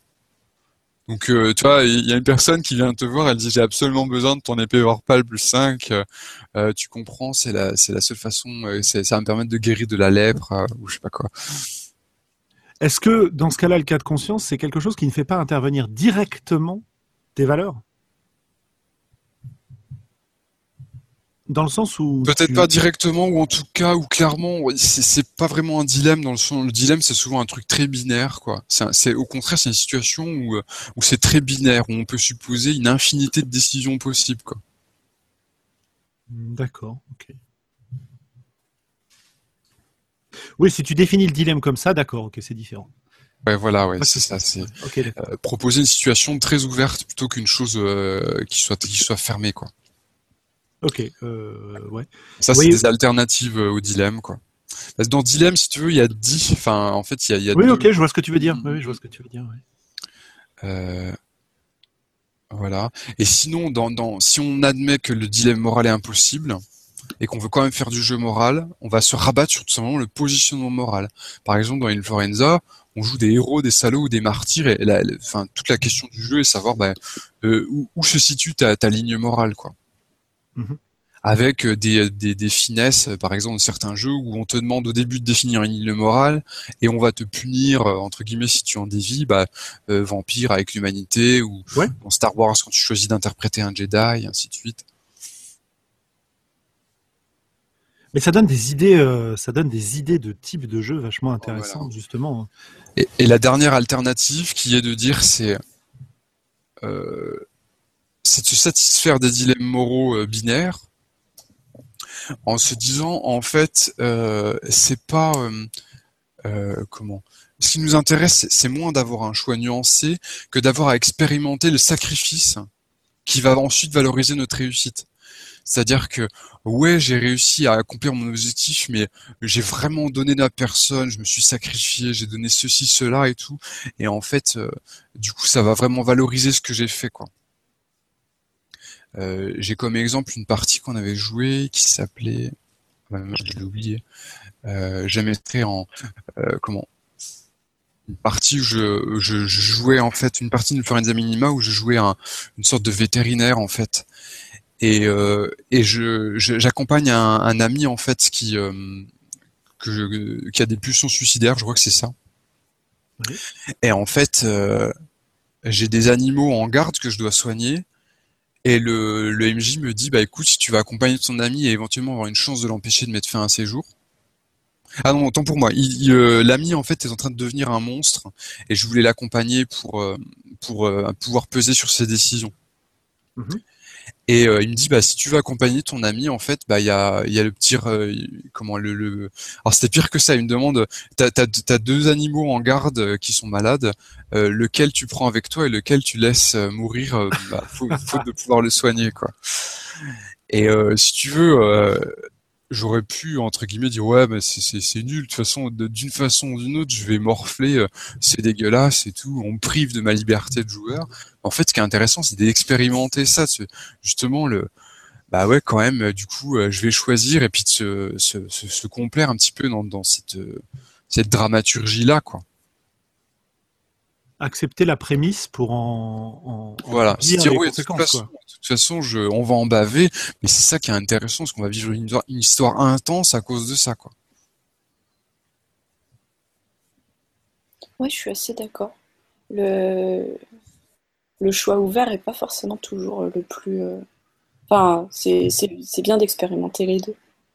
Le risque du choix ouvert, c'est soit effectivement passer énormément de temps sur le choix, ou soit carrément réussir euh, en fait à faire un choix optimal. Euh, genre, tu vois, le, loup, la chèvre et le chou.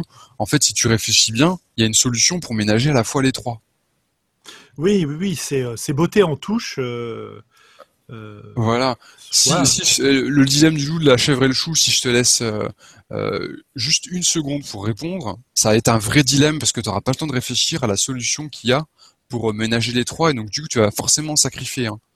Si je te laisse un temps illimité pour y répondre, tu vas réfléchir, on va passer en jeu tactique, et puis te dire oui, bah effectivement, si je fais traverser dans cet ordre comme ça, machin, eh bien je, peux faire en sorte qu'aucun ne soit lésé. Tu passes de la, du choix moral à la résolution d'énigmes, en fait. Ouais, tout à fait, ouais. Après, encore une fois, ça on a déjà parlé dans, la, dans les, questions de, manipulation et de cruauté. Euh, pour moi, euh, c'est c'est quelque chose qui doit rester aussi entre les mains du joueur, quoi. Dire ok, j'accepte ce choix, j'accepte ce choix pourri, mais je dois avoir une, euh, enfin, c'est pas, je dis je dois alors que je suis pas mhm. forcément concerné, mais je, je ça me paraît plus correct d'avoir euh, une, une, une, ouverture, une possibilité de dire non, je, je, je ferai pas ce choix, je paierai le prix de pas le faire mais je je ferai pas ce choix parce que euh, parce que c'est c'est trop c'est trop raide quoi. Comme, comme par exemple nommer quelqu'un pour faire le choix à ta place ou euh, différer le choix? Ouais, ou te coucher. Euh, ou, ou, dire je je enfin je, je sais pas pour pour les deux animaux ça peut être ben je reste. Ouais, mais t'abandonnes ton ami. En fait, le, le, le loup, la chèvre et le chou, c'est c'est sur le bord d'une rivière. Avec toi, il y a un loup euh, une chèvre, un chou. Tant qu'ils sont à côté de toi, euh, ils, euh, ils, se comportent bien. C'est-à-dire qu'ils essaient pas de se bouffer l'un l'autre. Mais tu sais que si tu les laisses sans surveillance, ne serait-ce qu'un instant, le loup va manger la chèvre ou la chèvre va manger le chou. Bon, le chou, il mange va manger le loup. c'est un chou de mille veaux capable de manger le loup. Et en fait, tu as une barque et tu dois faire, tu dois leur faire traverser la rivière aux trois. Et comment tu fais pour que, enfin, qui, en fait, euh, si je suis manipulateur, je vais dire lequel tu vas laisser se, laisser se faire bouffer entre guillemets. Parce que euh, je crois que le, truc c'est que tu peux prendre, euh, je crois que tu peux en prendre qu'un dans la barque, un truc comme ça quoi. Ah ouais, c'est ça. Ouais. Tu peux en prendre qu'un dans la barque à chaque fois, donc du coup, tu vas en laisser forcément deux sur la berge. Lequel va se laisser, va se faire bouffer quoi si tu proposes comme ça, là, je te manipule parce qu'en fait, je te, je te, laisse entendre qu'il y a pas, il y a forcément un des trois qui va se faire bouffer. Si je te dis comment tu vas t'y prendre pour euh, qu'aucun des trois ne soit ne soit bouffé, eh bien, en fait, euh, il y a une solution. C'est un problème qui a une solution et il y, a une façon de faire, de faire pour que les, les à faire traverser les trois sans problème. Ouais, ça s'appelle le chloroforme. et mais ouais, dans ces cas-là, beauté en touche, c'est compliqué. Il aurait fallu un exemple qui soit vraiment de, jeu de rôle, quoi. Même si tu vois cette situation-là, on peut la faire en jeu de rôle. Oui, mais ça, ça se sert. C'est une, une, énigme. Et ça peut être, c'est vrai que tu, donc ça se trouve. Tu devrais pouvoir choisir de démissionner, dire ah non, mais euh, enfin moi je, je laisse se démerder, quoi. Euh, c'est pas ma guerre, quoi. Je, je, ouais, c'est ça. La chèvre mange le chou, je mange la chèvre et je chasse le loup. Enfin voilà, du coup, enfin ça, peut être, euh, pour moi, c'est c'est enfin le choix pourri. C'est euh, quelque part, euh, il, faudrait, je mets du conditionnel pour adoucir ce que je dis, laisser une une possibilité aux joueurs de de de se coucher, de, de, de renoncer au, au, choix, parce que parce que sinon effectivement ça peut être ça peut être ça peut être dur, quoi. Ouais. Il y a une version d'Inforenza où euh, à chaque résolution on définit trois trois choses qui est l'objectif, c'est ce que la joueuse veut. Euh, l'échec, c'est ce qui va se passer si elle, si elle se foire au jet de dés, et le forfait, c'est ce qui va se passer si euh, comment si la, la joueuse bah, ne va pas au combat. Et quelque part, il y a cette, du coup, il y a, je pense que ça se rapproche de ce que tu recherches cette possibilité d'échapper, quoi. C'est ce que fait un peu Fate euh, avec son système de, concession pendant les combats. C'est-à-dire que quand tu es dans un combat, tu peux te battre, euh, combat euh, physique, social, enfin voilà, il y a plusieurs types.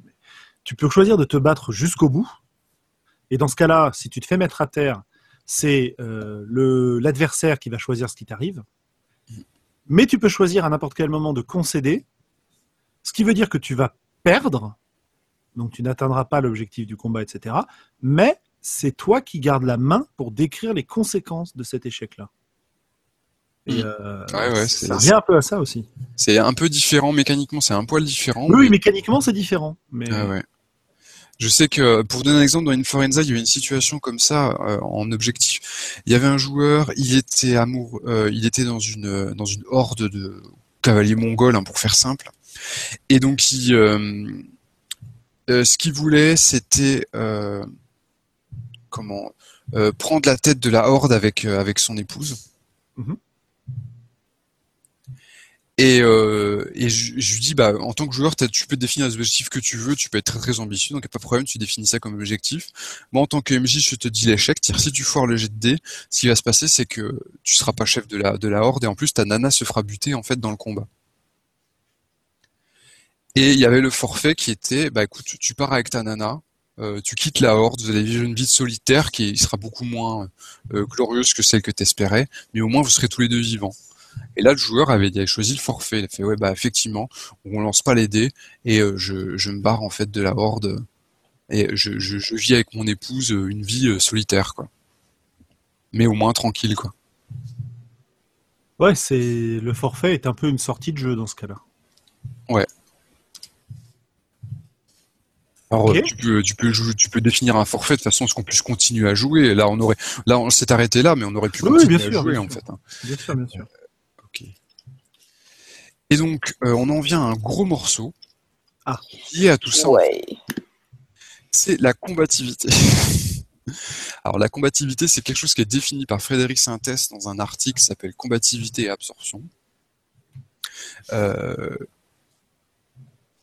Alors, il est possible que j'interprète mal. hein. J'ai relu l'article un paquet de fois, j'en ai discuté avec Frédéric aussi en, euh, en message privé, tout ça. Mais je pense que c'est un gros morceau. Et moi, ce que j'aimerais d'ailleurs, c'est que Frédéric, il, euh, il continue à faire des articles sur le sujet parce que, à mon avis, c'est une notion qui mériterait d'être détaillée davantage. Enfin, en tout cas, pour ma compréhension personnelle, euh, ça me ferait, ça me ferait bien plaisir. Mais grosso modo, la combativité, c'est quelque chose qui dérive notamment, c'est déjà assez défendu par un type qui s'appelle Eero Tuovinen, Oui, bien sûr. dans un article Pitfalls of euh, Narrative, où il disait grosso modo, euh, euh, simuler un personnage, c'est du travail. Euh, être l'avocat de son personnage, c'est du fun. Et donc, entre guillemets, il disait que voilà, euh, le fun dans le jeu de rôle, c'est être l'avocat de son personnage. Attention, jugement de valeur. C'est son opinion. Je précise. Alors, ouais, vas-y, développe parce que là, euh, j'ai sûrement un truc à dire. Mais ça Ouais. dépend de ce que tu vas dire, toi. La combativité, euh, quand tu joues en combativité, c'est en quelque sorte c'est une posture, de, une attitude de, de joueuse. C'est quand tu joues euh, pour défendre les objectifs de ton personnage, parce que tu peux en avoir plusieurs, qui peuvent même Alors. être contradictoires. Pas selon Hero Tuovinen, mais bon, bref, continue. Oui, oui, tout à fait. Euh, euh, là, là, du coup, je- j'embraye sur la Ouais. sur la version Frédéric Sintès, hein, on démarque hein, par plusieurs par plusieurs aspects. Et aussi, tu vas défendre l'image de ton personnage, c'est-à-dire que euh, tu joues comme si euh, tu étais persuadé que ton personnage euh, prenait les bonnes décisions. Tu es fan de ton propre propre personnage et tu essayes de, de le vendre entre guillemets euh, au reste de la table. Un petit peu comme euh, euh, Al Capone le jour de son procès, euh, il a dit mais je comprends pas, j'ai passé ma vie à amuser tout le monde et voilà comment on me récompense.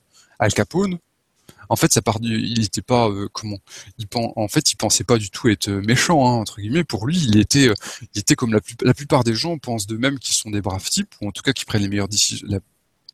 Et euh, Al Capone était persuadé d'être un brave type, ou alors c'était sa, sa ligne de défense, euh, euh, j'en sais rien quoi.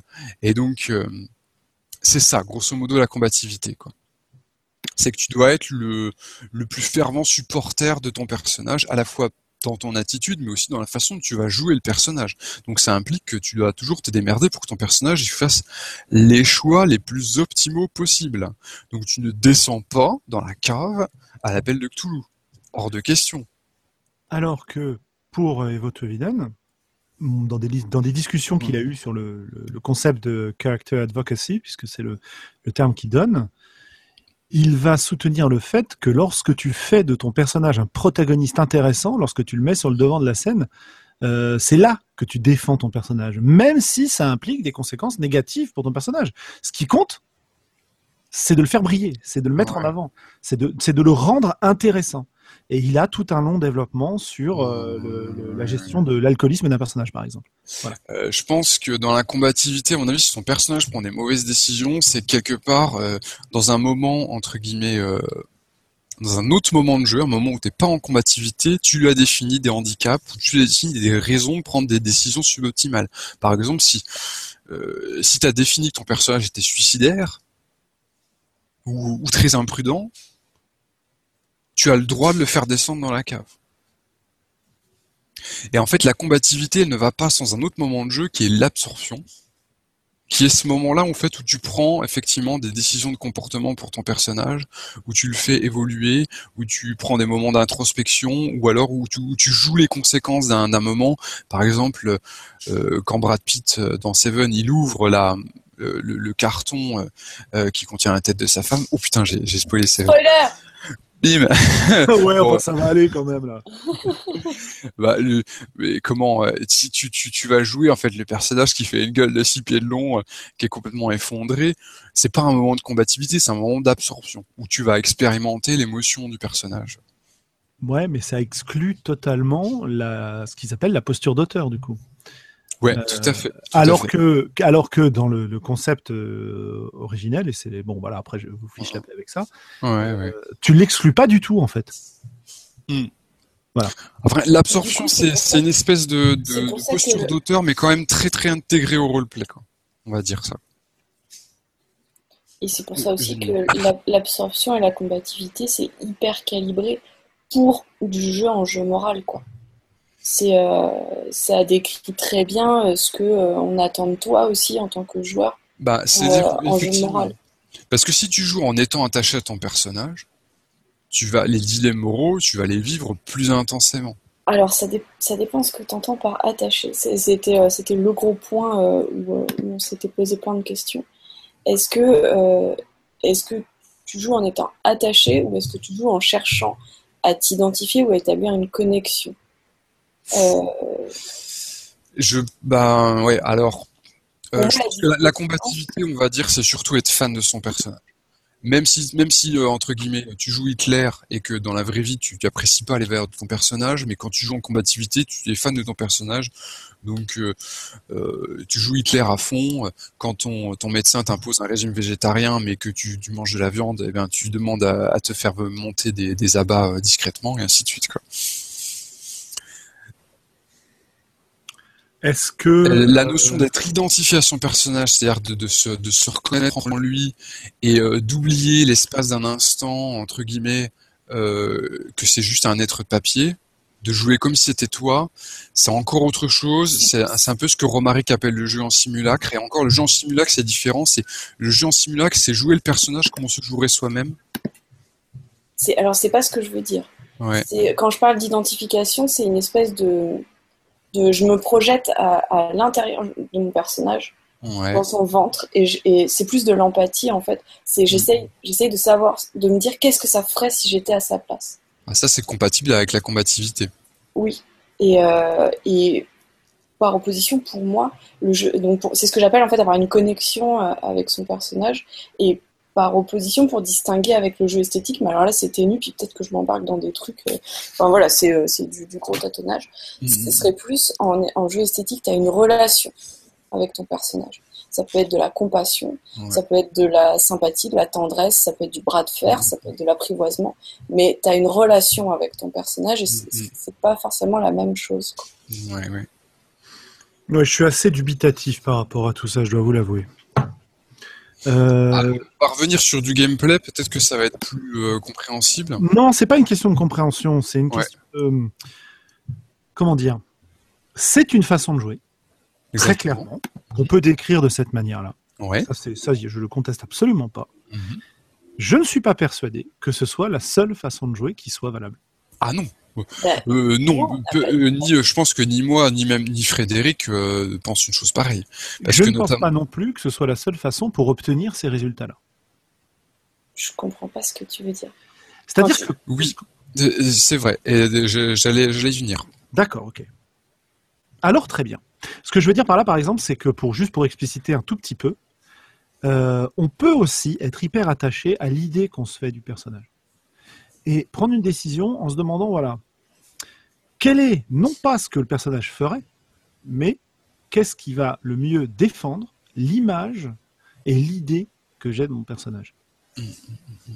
Parce qu'il va améliorer l'histoire, parce qu'il va. Euh, ouais, mais ça, ça rentre aussi dans la combativité, parce que la combativité, c'est un truc un peu schizophrène où tu défends à la fois les objectifs et l'image du personnage. Alors, ça dépend ce qu'on appelle l'image, parce que je suis pas sûr que vous parliez de la même, vous parliez de la même chose.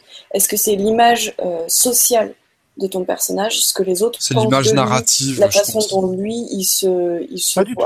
Ou est-ce que c'est l'image narrative, ouais. C'est pas la réputation du personnage, finalement, c'est plutôt l'image narrative euh, du personnage. Ouais, ouais, un peu. Ouais. Que ça... Son empreinte, si tu veux, son euh, l'image que tu t'en fais toi. Mais dans ce cas-là, pour moi, on est plus dans du jeu esthétique. Ah, c'est possible qu'on soit. C'est-à-dire que je peux montrer à quel point mon personnage est un connard atroce, etc. Et où je peux m'en moquer mon personnage, je peux, je peux, je peux malmener l'image, son image euh, sociale, etc., mm-hmm. sa réputation, l'image même qu'il a de lui-même. Mais, tout, mais moi, en étant absolument euh, raccord avec ce que je veux, ce que La je question, veux montrer, ce que je veux produire. La question, c'est par exemple, par rapport à cette décision, quel est le choix qui fera de mon personnage le plus gros connard possible? Il y a aussi une notion, je pense, dans la combativité qui est de, protéger la, cohérence interne du personnage, quoi, du coup. Euh, c'est-à-dire d'éviter de, prendre des décisions euh, qui paraîtraient pas logiques du point de vue du personnage. Hein? Je pense que ce qui me dérange dans cette histoire de combativité, c'est que j'ai l'impression que ça te donne des personnages qui sont positifs. Euh, bah, la façon dont Génie explique le que non, pas forcément. Un salaud, pas forcément en fait. Pas forcément. Enfin, tu vois, si tu joues un salaud, tu peux, euh, tu, peux jouer en combativité. En combativité, j'adopte son point de vue. Ce mec, il a raison de faire ce qu'il fait. C'est peut-être salaud, mais il a raison. si on, enfin, typiquement euh, le, le, oh merde, comment il s'appelle? Le méchant dans Mad Max, euh, le 5 euh, c'est dans Fury Road, euh, on lui a piqué ses femmes, euh, on, il se fait trahir, on se tire avec son bébé à naître, on se tire avec sa citerne. Il a toutes les raisons. Ce mec est un héros, quoi. Il a toutes les raisons de se jeter derrière eux et, d'aller venger sa famille, quoi. sauver, sa famille et la venger. Et du coup, pour moi, si je joue ce mec-là en combativité, mais je suis à fond de son côté, quoi. Après, si, je, si je joue en esthétique, je peux montrer à quel point c'est, à quel point il a pété les plombs, euh, il, a, pu mettre de ses émotions. Euh. Je, joue un alcoolique. Mm. À la cave, euh, il y a un rituel, il y, a des, y a des créateurs de Cthulhu et tout, mais il y a aussi la cave à vin.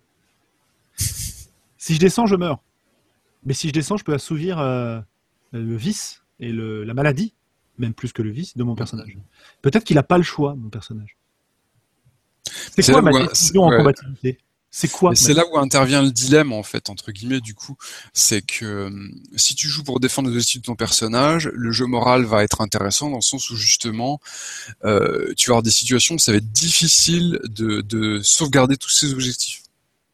C'est pas un objectif le fait d'aller boire l'alcool qu'il y a dans la cave.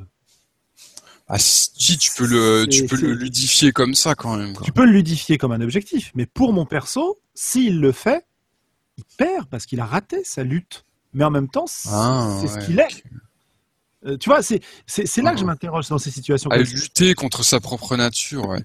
Mais euh, dans ces cas-là, si tu veux, euh, il y a quelque sorte, il y a la volonté et la nature du personnage qui s'opposent, et la nature, c'est presque quelque, quelque chose d'extérieur, quoi. Parce que j'ai l'impression quand tu en fait, quand tu joues en combativité, tu joues la volonté du personnage, quoi. Donc tu jouerais plutôt la lutte effectivement contre l'alcoolisme. Ouais, d'accord. Mais du coup, la décision en combativité, c'est de bah non, je descendrai pas à la cave. Parce que euh, d'un côté, euh, je sais que la cave, je vais probablement y rester. Et en plus, si je descends pas, j'ai gagné mon combat contre l'alcool. Mais c'est pour ça que du coup, il faut qu'il, enfin, c'est, ça marche mieux si tu as un MJ fort ou si tu as. et surtout, il faut qu'il y ait une résistance. On arrive à ça, c'est qu'il faut qu'il y ait une résistance. C'est évident que si on joue euh, en combativité et que tu peux toujours prendre tes décisions et les, les, les mettre à réalisation sans que sans que l'univers ne résiste, bon bah, il y a au, bout d'un moment, il y a, il y a pas de fun quoi. En bah tout cas, il n'y a pas de, il y a pas de dilemme quoi. Bah écoute, moi, c'est une situation qui me ferait beaucoup réfléchir, mhm. euh, qui me qui me prendrait un peu au trip et qui et pour laquelle j'ai pas besoin d'un MG en plus quoi. Alors peut-être que je suis complètement schizo, euh, voilà, peut-être, hein, probablement le sens ce coup-là, mais euh, je sais que je vais vachement hésiter et que je vais être tenté de prendre les, les deux décisions quoi, et que la décision de ne pas descendre tout en laissant, euh, tout en gagnant, bah effectivement, euh, ça, ça, ce côté-là n'a pas d'intérêt. Par contre, la tentation de descendre et de d'explorer ce côté de mon personnage va vachement peser. Parce que du coup, il y a une tension entre combativité et absorption. C'est-à-dire que si, tu descends, c'est absorption. T'expérimentes euh, les conséquences d'une mauvaise décision, entre guillemets, quoi. Et sinon, je parlais de résistance. En fait, Frédéric propose une, en fait, une façon de résoudre des situations qui, euh, encouragent la combativité, c'est si un personnage euh, veut faire quelque chose, donc effectivement le MJ ou le système, ce que vous voulez, peut euh, comment dire que c'est difficile. Et donc pour y parvenir, le, personnage peut choisir de, sacrifier une partie de son efficacité. Alors c'est quoi? C'est les points de vie dans Donjons et Dragons. Hein, par exemple. C'est euh, voilà, je veux, faire quelque chose. Euh, il y a un combat, il y a combat à faire pour y parvenir. Bon bah, je prends le risque de perdre des points de vie. Ça peut être euh, tout un tas, tout, ça peut être dépenser des jauges de ceci, cela, claquer des points de sang, un vampire, tout ça, machin. Et pour lui, c'est la méthode qui, qui, qui encourage le plus le, la combativité. Donc le dilemme moral, l'idée, il est entre le dilemme, il est entre réussir, euh, enfin, euh, comment, euh, accomplir ses objectifs et sauvegarder son efficacité et éventuellement son intégrité physique parce que bon, l'efficacité quand elle arrive à zéro, le personnage il est, il est hors jeu quoi. Ouais, bah ça marche pas toujours ça. Et pour moi en ce moment ça marche pas du tout en fait. L'efficacité, je pense que je la sacrifierais systématiquement. Alors peut-être que ça veut dire qu'en ce moment, Oh. Euh, il a perdu son micro. Ah, on a perdu Julien, ouais. Euh, je peux finir sa phrase. Peut-être que ça veut dire qu'en ce moment, ce qui l'intéresse, c'est pas forcément une, une, attitude de joueur moral. Peut-être. Possible. Et en fait, on dit n'importe quoi aussi.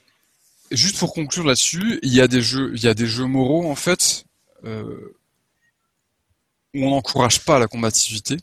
C'est le cas par exemple à Inferenza Minima, puisqu'en fait tu peux pour, euh, en tout cas, euh, en suivant la, la, comment c'est décrit dans l'article de Frédéric, dans une forenza minima, pour accomplir tes objectifs, ton objectif, il va falloir sacrifier des choses, voire même il va falloir entre tes différents objectifs, il va falloir en sacrifier certains ou ainsi de suite.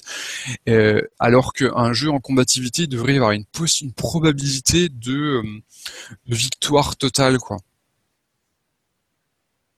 ou enfin ou à minimum une victoire où tu as perdu des, ressources quoi.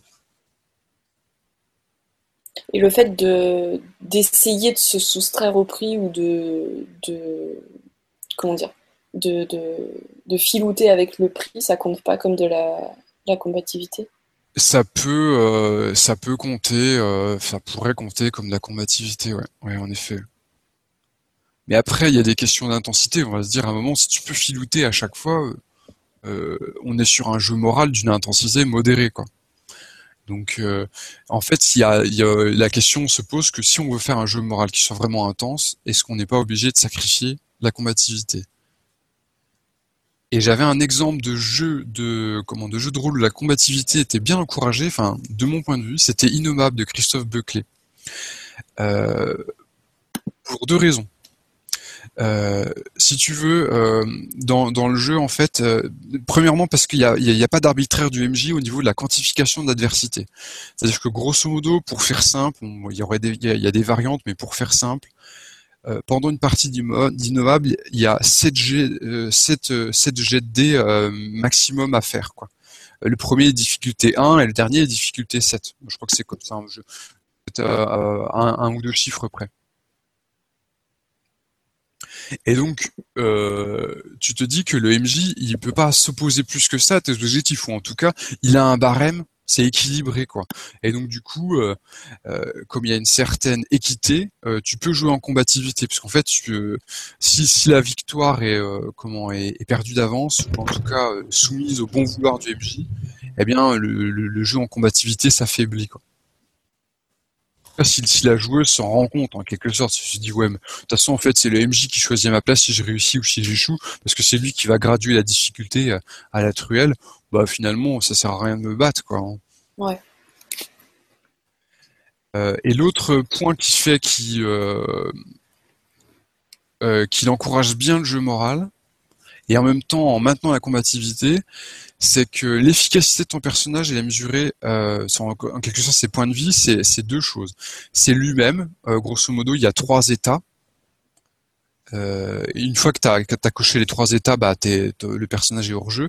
Et il y a ton attache qui a, je crois, deux états. Ton attache, c'est une chose ou un être euh, euh, auquel tu es chez, qui, qui, est important pour toi. Et en fait, à chaque fois que, à l'issue d'un jet de dés, tu es censé prendre une conséquence néfaste, euh, ce qui s'appelle un outrage dans Innommable, eh ben c'est toi en tant que joueuse qui va dire bon bah l'outrage le prends sur mon perso ou je le prends sur mon attache. Sachant que l'outrage sur l'attache c'est même pas forcément euh, ça peut être l'attache qui est blessée, ou ça peut être le lien entre toi et la tâche qui diminue, par exemple parce que tu t'es comporté comme un salaud et donc euh, ton, euh, tu joues Tintin et puis pour échapper au hors de Rastapopoulos, euh, comment tu tu tu tu, tu jettes il y, a un combat et puis conséquence il y a une conséquence néfaste outrage l'outrage le met sur Milou en fait je comment je flingue un CI de Rastapopoulos et Milou commence à trouver que son cher Tintin est devenu un psychopathe. Et si je le fais une deuxième fois, Mamilou, il va juste se barrer en courant parce que euh, il reconnaît plus son cher maître qui était si bon et si gentil. Et donc en fait, ce qui est, ce qui est amusant dans Innommable, c'est que il y a un dilemme dans chaque jet de. Au moment de l'outrage, voilà, si tu te prends un outrage, eh bien, tu as ce fameux dilemme de, de perdre en efficacité, quoi. Et, euh, éventuellement de, de, faire un sacrifice, quoi. Mais après, euh, le problème du jeu en combativité, c'est que la combativité suprême, c'est jouer un de robot, quoi. Ou jouer un perso, enfin, ou entre guillemets, tout optimiser, quoi. Moi, j'ai vu des joueuses à, innommables, bah, en attache, elles mettaient un truc débile où, en fait, euh, voilà, mon attache, euh, c'est, euh, comment, c'est, c'est mon sous-fétiche. Ouais, super, je joue Picsou, mon attache, c'est mon sous-fétiche. Euh, soit tu joues vraiment, tu joues, t'es vraiment attaché à ton sous-fétiche et entre guillemets t'es prêt à ressentir de la douleur si tu perds ton sous-fétiche, ou soit en fait tu t'es défaussé en faisant ça et en, tant que joueuse t'en as rien à foutre que tu perds de perdre ton sous-fétiche quoi. Parce que dans une nommable, les conséquences mécaniques, elles sont nulles. si tu perds, tu te rapproches de la fin quand tu perds ton attache, mais c'est tout quoi. Il y a rien qui t'oblige. Enfin, la, la souffrance de perdre la tâche, c'est vraiment pur ressenti quoi de, l'immersion. Donc en fait, c'est à toi en tant que joueuse de voir si tu es prête à t'investir euh, émotionnellement dans des attaches et à être prêt à les, à les perdre.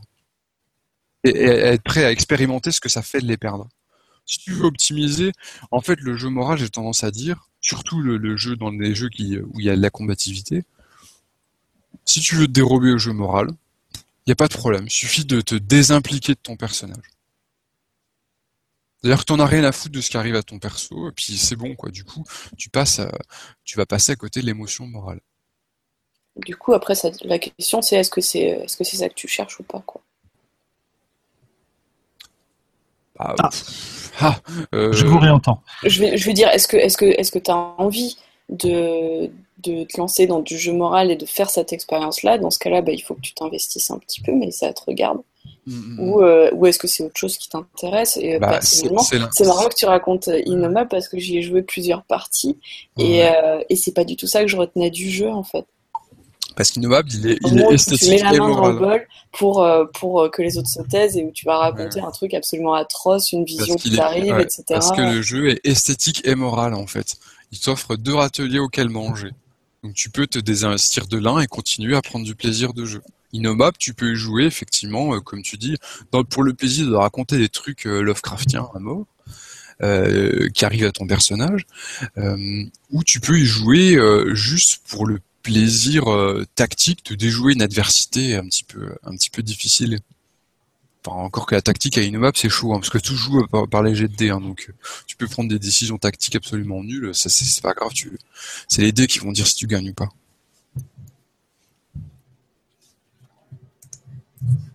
Est-ce que vous m'entendez? Oui, on t'entend. Parfait, donc je suis revenu. Euh, petite interruption momentanée du, du service au milieu d'une diatribe que vous n'avez donc probablement pas entendu. Euh, tu veux peut-être la refaire? Non. On s'était arrêté à euh, mais en ce moment. Ah, mais en ce moment, oui, ce que je voulais dire, c'est qu'en ce moment, je suis probablement plus attiré par, par le, l'absorption que la combativité. Euh, mais bon, peu importe. Euh, voilà. J'ai cherché des, des articles qui argumentaient contre la combativité, j'en ai trouvé un qui est assez vieux, qui s'appelle Les tarés du self-control. C'est un article de Robin Delos. Déjà, tu vois le truc charitable euh, à mort, quoi. Absolument, forcément, oui. Et où en fait, il explique que, les joueuses qui veulent à tout prix euh, tout contrôler de leur personnage, tout protéger, euh, bah, par exemple, elles passent, à, elles passent à côté du, fun du jeu et à côté du la nécessaire comment nécessaire fait d'accepter certains risques et certaines pertes de contrôle pour rentrer dans le jeu, quoi. Euh, et euh, par exemple, euh, un taré du chef contrôle, il va refuser que un, jet de santé mentale raté lui impose un comportement. Ouais. Alors qu'en fait, d'après d'après Robin Dayhouse, ça fait partie du plaisir de jeu et aussi de la, tension que ouais, effectivement, il y a des moments où le jeu va te contraindre et notamment il va te contraindre dans ton comportement. En fait, et ça, c'est contraire à la combativité, je pense. D'accord. Tout le fait de t'imposer, de t'imposer des, des, des, codes de conduite, par exemple, c'est absolument contraire à la combativité. Et donc, euh, Robin Delaus, il a tendance à trouver que le jeu en combativité, c'est quasiment, si on veut, c'est quasiment de l'anti-jeu, quoi. Ouais, c'est intéressant ça. Euh, si tu veux, refus moi, de jeu, quoi, dans le sens où je, je refuse de jouer si j'ai une, si, si, je, si je risque de perdre. Mhm. Si tu veux, ça me renvoie à l'impression que j'ai souvent, en entendant parler euh, pas mal de monde à propos de jeux comme Vampire, par exemple, euh, l'impression d'avoir des joueurs divas. C'est-à-dire que des joueurs qui ne supportent pas qu'il arrive quelque chose de négatif à leur personnage. On a des pertes de contrôle dans Vampire, hein, la frénésie, euh, leur. Ouais, bien sûr, mais justement, c'est leur leur l'argument en fait anti-vampire que j'ai probablement le plus entendu, c'est le jeu nous ment sur sa promesse. Le jeu dit que tu vas jouer des vampires classe et tout, euh, millénaires. C'est gritty vampire. Euh, pour, bah, moi, je suis d'accord avec toi, euh, Thomas, absolument. Mais tu vois, c'est ce jeu ne me permet pas de jouer le perso super classe que j'ai envie de défendre, donc c'est un mauvais jeu. bah non, désolé, non. D'abord, pour moi, c'est pas la proposition du jeu initial, et quand bien même ce serait la proposition initiale du jeu, euh, il y a une certaine marge entre euh, ne pas te permettre de briller en permanence quand tu vas défendre. Bah ça, ça, ça s'apparente un peu à la résistance de la combativité. Euh, et, et, rendre en permanence, en permanence ton personnage ridicule. C'est le refus d'avoir un personnage qui devient ridicule, par exemple. Mm, mm, mm, ouais. Dans certains cas, pas tout le temps, dans certains cas, avoir un personnage qui se ridiculise, ça va apporter au jeu. Mais notamment parce que après, tu vas jouer les conséquences. En frénésie, t'as fait une grosse connerie, euh, t'as tué ta goule ou je sais pas quoi, ou tu euh, ou t'as montré aux humains que t'étais un vampire. Bah, après, il va falloir jouer les conséquences. Mais cette attitude-là, elle est peut-être aussi, euh, comment dire, euh, une, une, autodéfense vis-à-vis de d'abus qu'il y a pu y avoir le moment où ton personnage t'échappe et les autres font n'importe quoi avec juste parce que c'est drôle parce qu'il t'a échappé et que maintenant ils peuvent se le permettre rien ne les empêche et, mhm. euh, et du coup je suis pas sûre que que ce soit une question enfin ça peut être un truc de diva mais ça peut être aussi juste de la de, de l'autodéfense en fait ah mais complètement. Je parlais bah, d'impression, hein. je parlais pas de qualification des gens. C'est pour ça qu'on va parler ensuite de contrat social, quoi. Ouais, euh, si tu veux, c'est pas parce que tes potes sont bourrés qu'il faut leur écrire au marqueur sur le front, quoi. Mmh, mmh. Pour reprendre. Comment ça me parle, ça? Voilà, voilà.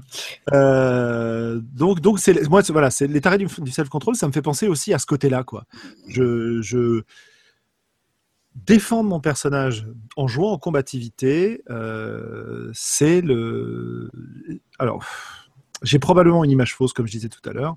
J'ai l'impression que c'est aussi refuser de laisser apparaître les faiblesses de son personnage. Et ça, ça me dérange beaucoup. Mais c'est probablement qu'une impression. Après, encore une fois, il y a, comme il y a combativité absorption, je pense que si c'est compatible quand même avec un jeu euh, tout en nuance, tout en faiblesse aussi, ouais. Du coup, pour moi, ce serait pas, ce serait pas ne pas vouloir les laisser apparaître, ce serait lutter contre. Mais c'est pas tout à fait la même chose. Ouais, dire que du coup, tes faiblesses, elles vont créer une tension parce que. Ouais, les cordes sensibles fonctionnent comme ça. Alors que moi, j'aime bien jouer avec. Mais c'est pas, c'est pas le même jeu en fait du coup, euh, on, on, joue pas de la même façon.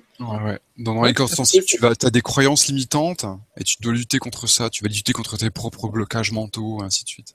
Et c'est euh, juste pour revenir euh, deux secondes au, taré du self-control. Il y, a, une, y a une.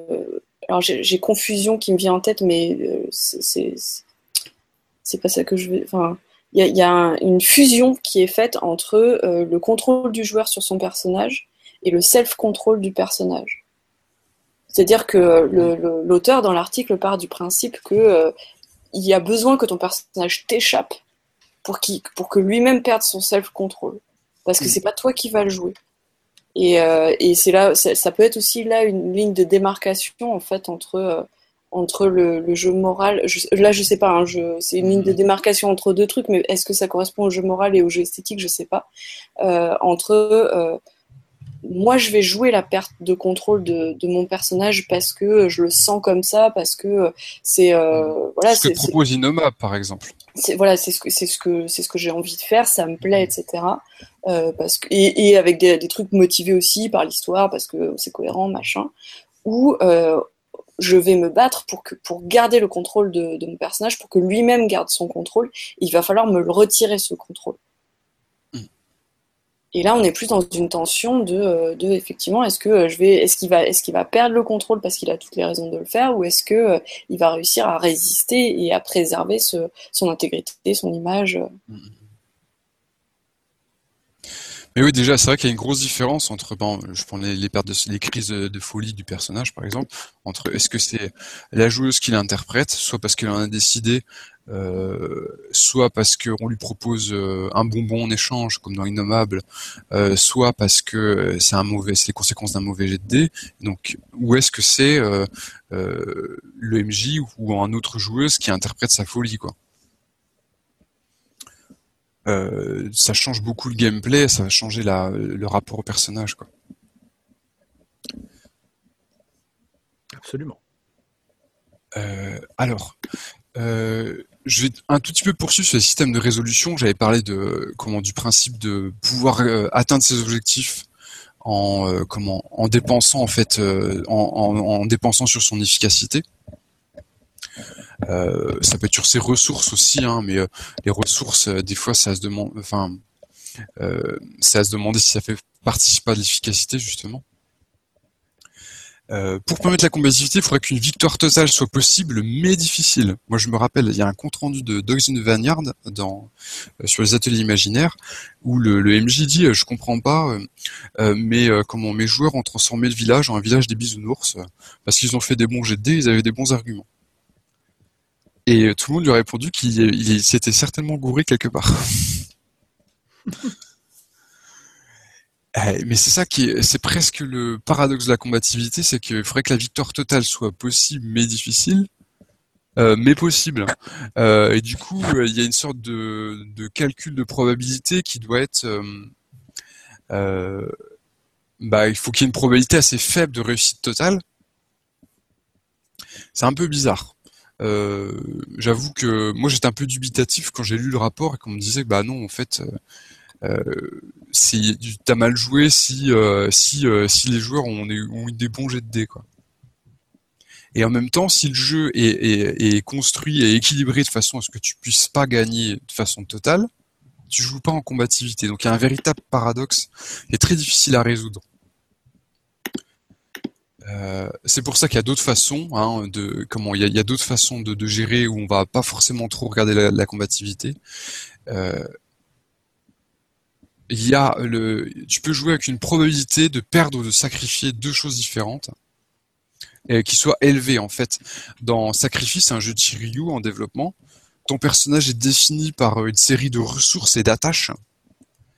Et en fait, euh, à chaque euh, jet de dés, tu prends. Euh, euh, comment ça se passe? Je crois qu'à chaque.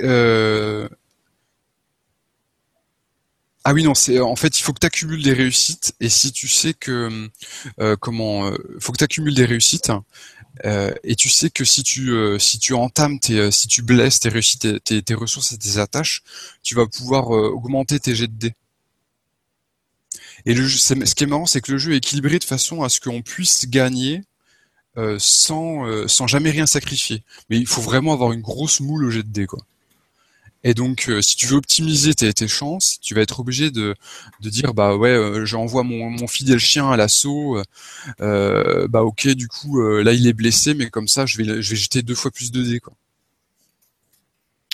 Dans Influenza, on a ça aussi puisque le personnage est défini par une, une série de comment une série de de phrases qui, qui racontent son histoire. Plus tu mises de phrases dans l'action, plus tu augmentes euh, tes possibilités de réussite, mais en même temps, tu, les risques de, sacrifier. ce que tu sacrifies, c'est tes phrases.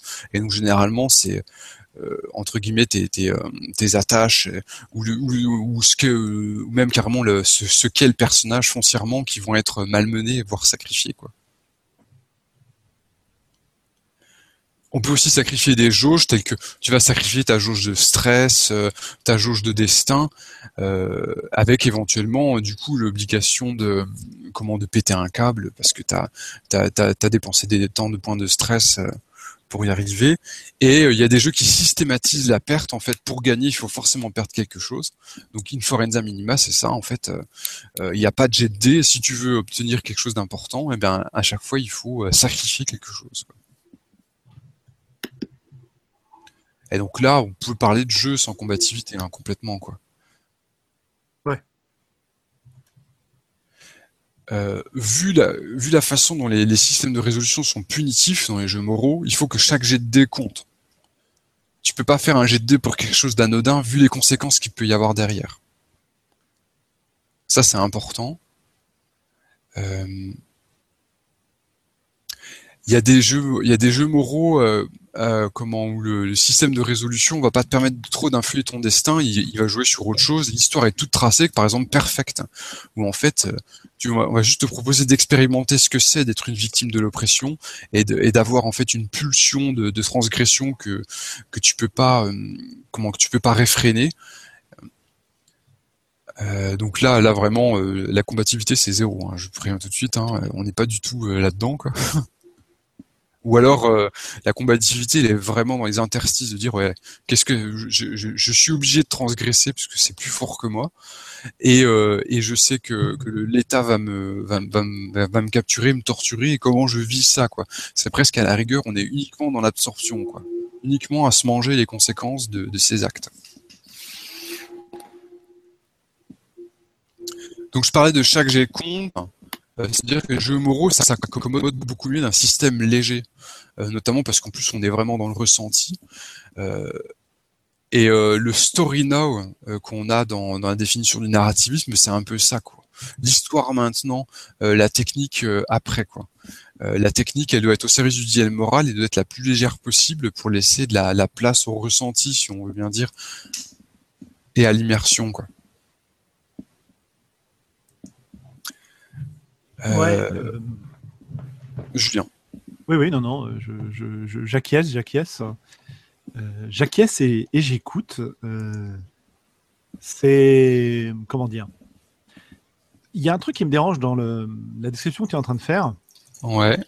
C'est que on est en train de tomber un tout petit peu dans la le travers mécaniste.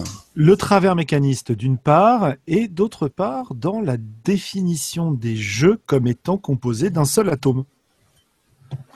Parce que je, te parle en fait de parties euh, du jeu qui vont encourager euh, un atome, tu vois. D'accord, ok. Euh, par exemple, dans Sacrifice de chez Ryu, là que j'ai expliqué, il y a vraiment des, trucs qui sont purs esthétiques hein, dans, dans, Sacrifice. Il y a aussi de la tactique Mhm. Sauf que là, je, m'attarde sur. On éclaire les systèmes de résolution moraux dans des jeux. voilà, voilà, Après, il y a des designers qui, qui essayent de designer monoatome. Hein. Ouais, bien sûr. De toute façon, c'est ce qui est encouragé par la GNS. Hein, donc, il y a des jeux qui ont été designés dans ce sens-là. J'ignore si c'est possible, si vraiment ils y parviennent, mais en tout cas, il y, en a qui designent vraiment dans, une seule direction. Et à l'opposé de ça, on peut faire du jeu moral sans système de résolution adapté. Et c'est euh, la démarche, par exemple, de faire du jeu moral avec de l'OSR. Oui, bien sûr. Euh, bon, euh, si je joue euh, Donjons et Dragons boîte rouge, bon, je, je sais même pas, je crois même pas qu'il y avait des alignements à l'époque. Il y a rien dans le système qui qui donne une direction morale. En fait, c'est juste dans c'est juste dans les situations que je vais présenter que ça va être moral. C'est pas dans le système, quoi. Bah si le système va me servir parce qu'effectivement si un personnage il prend la décision de rentrer dans un combat que c'est une décision morale parce que le mec en face de lui c'est un salaud ou parce que c'est un orc et, lui c'est un paladin euh, bon bah on va utiliser le système de combat pour pour euh, mécaniser le truc. Mais euh, clairement on n'est pas du tout dans un système qui est pensé pour le jeu moral. Un système entre guillemets générique quoi. Ouais mais ça donne un ça donne un paradoxe assez intéressant quand un joueur fait un choix moral sans être, euh, pour son personnage ou, de lui-même, euh, sans être contraint du tout par un système, le choix vient de lui et de son interprétation. Tout à fait.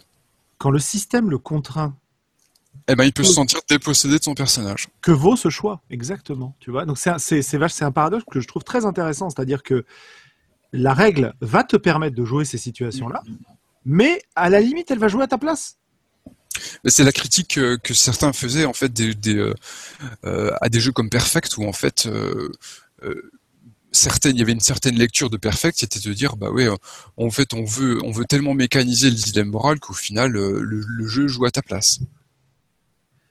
Ce qui n'est pas un problème si tu l'abordes du point de vue esthétique. Ouais, ou si tu l'abordes dans les interstices où en fait tu te rends compte que tes, tes décisions, euh, elles sont, elles sont dans, dans, dans, tes dialogues et dans la façon dont tu, tu fais face en fait à l'adversité euh, et pas du tout dans la résolution. Quoi. Je voulais euh, réutiliser un, concept qui, qui parlera à, Eugénie, qui est du, du jeu en partition en quelque sorte. Si le jeu joue pour toi, il te donne ta partition à jouer. Et la jouer peut être super sympa en fait, en, soi-même. surtout qu'une partition, ça donne jamais la totalité du jeu en fait. Absolument. Et Perfect ne joue pas à ta place dans le sens où il donne pas la totalité du jeu. C'est juste qu'il dit comment les choses vont se dérouler. Et du coup, il te dit, bah, une fois que j'ai pris, euh, une fois que je t'ai dépossédé de la résolution, qu'est-ce qui te reste? Eh ben, il te reste euh, la mise en scène du destin de ton personnage. Et surtout, enfin, euh, bah, est-ce que tu vas être, tu vas être, tu, sais que de toute façon, toi, tu vas commettre des crimes, tu sais que l'État va te capturer, et du coup, il te reste à jouer. Est-ce que tu vas être digne? Euh, Est-ce que tu vas te rebeller? Est-ce que tu vas accepter le destin? Euh, Et donc, les choix moraux, ils sont à, ce niveau-là. Ils sont pas dans la résolution de est-ce que je vais réussir à, m'empêcher de commettre un crime ou est-ce que je vais réussir à échapper à, à la police. Quoi. Ça, c'est joué d'avance c'est intéressant de voir qu'encore une fois, on peut placer l'enjeu moral euh, à plein d'endroits différents.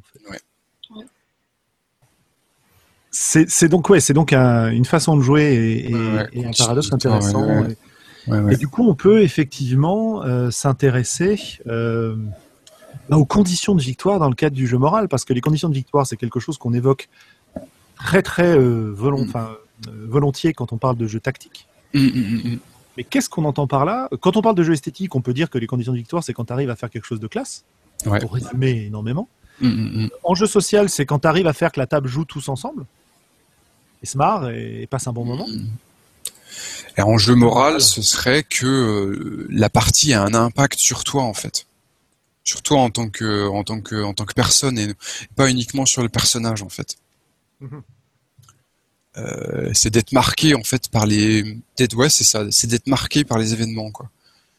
Euh, et euh, entre guillemets par exemple ça peut se ressentir quand tu te rends compte que les discussions politiques ou morales que les personnages ont eu à prendre les joueuses continuent à en débattre longtemps après la partie. Mm-hmm. c'est un signe que ça a marché quoi. Et du coup, pour que ça fonctionne, en fait, les conditions pour les personnages, il faudrait presque qu'une bonne la, bonne victoire pour un personnage, ce serait une victoire coûteuse, quoi. Que du coup, une partie euh, où les personnages ont, tout gagné sans rien perdre, euh, est-ce que c'est pas euh, entre guillemets une partie de jeu moral ratée? Alors, je pense que c'est raté si on joue un jeu moral à dilemme. Ouais. Si on joue un jeu à moral plutôt axé sur le positionnement moral, c'est pas grave. Non, ça veut juste dire que tu as bien suivi ton code, quoi. Voilà. Ou tu as, pu en changer, mais ce qui est intéressant, c'est que la partie a eu une teinte morale, il y a eu des héros, des salauds, des martyrs, quoi. ouais, c'est intéressant. Euh, c'est intéressant d'envisager les choses de cette manière-là. Euh, c'est très, très ambitieux. Oui, surtout que je rappelle qu'encore une fois, l'impact, il y a certaines joueuses qui, au contraire, veulent refusent cet impact elle refuse de sortir traumatisée d'une partie de jeu, quoi.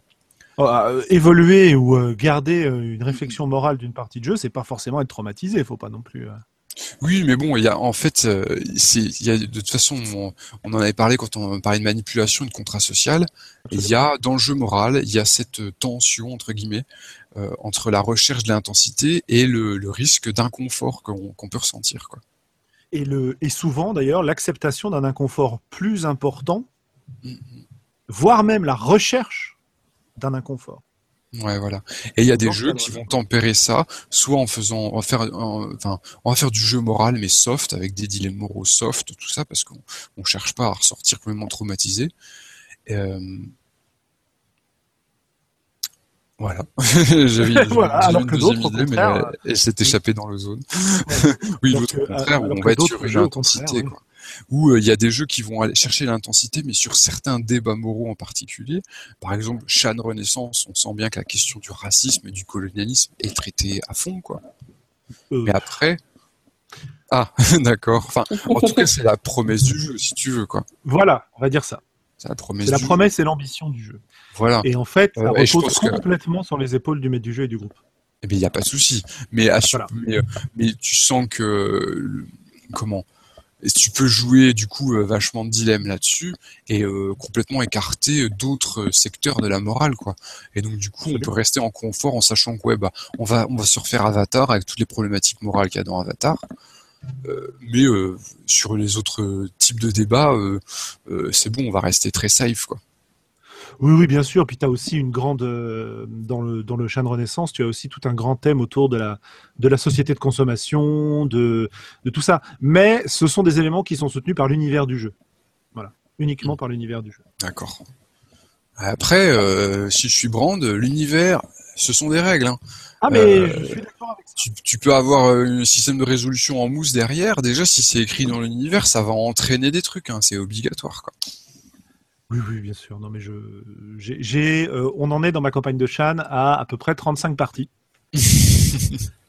Donc, euh, voilà, il y a des grandes satisfactions dans ce jeu, il y a aussi des déceptions. Euh, je pense que tu peux jouer à ce jeu comme ça, mais que ce jeu ne te garantit pas que tu joues comme ça. D'accord. Euh, juste pour euh, toujours me faire la, pro-esthétique du trio, euh, juste pour préciser que l'inconfort, il, peut, il peut aussi être hyper présent en, jeu esthétique, mais pas forcément sur les mêmes, sur, la, sur, les, sur les mêmes aspects. je pense à, Influenza en mode mindfuck. Où, où, il y a deux tonnes et deux tonnes et deux tonnes de contraintes et on ne sait même pas si on va réussir à jouer ça on n'est pas en confort. Mais et, euh, et ça peut, on peut avoir des, des, parties qui sont hyper marquantes, mais, euh, mais et où d'où on peut ressortir bouleversé. Mais c'est pas euh, c'est pas quelque chose qui nous a secoué dans notre intimité. et j'irais même jusqu'à dire que ça peut nous secouer dans notre intimité. L'expérience esthétique peut être aussi profondément transformatrice. Hein. ah oui, oui. voilà. Bon, mais bon, là on est sur le moral. Ouais. Tout à fait. Euh, la mort ou la sortie du personnage, euh, comment. C'est un élément du gameplay hein, moral je pense.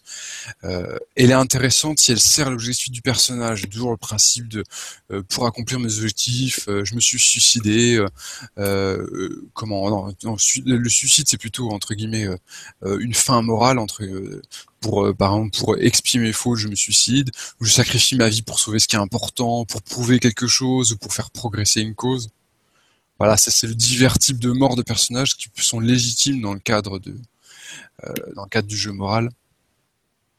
Sachant que j'ai déjà dit, mais c'est aussi la sortie de la joueuse qui fait objet de la tension ludique euh, dans le jeu moral. L'exemple que je cite, euh, que j'aime bien citer, c'est Sens Renaissance. une des, comment la tagline du jeu, c'est quand même celui qui commence le jeu de lui trouver une fin. Et par exemple, j'ai le sentiment que dans Sens Renaissance, on joue des résistants à qui on cache beaucoup de choses, euh, qui sont quand même pas mal manipulés et qui peuvent aussi se rendre compte que de toute façon, euh, ils n'ont pas un impact sur la grande histoire.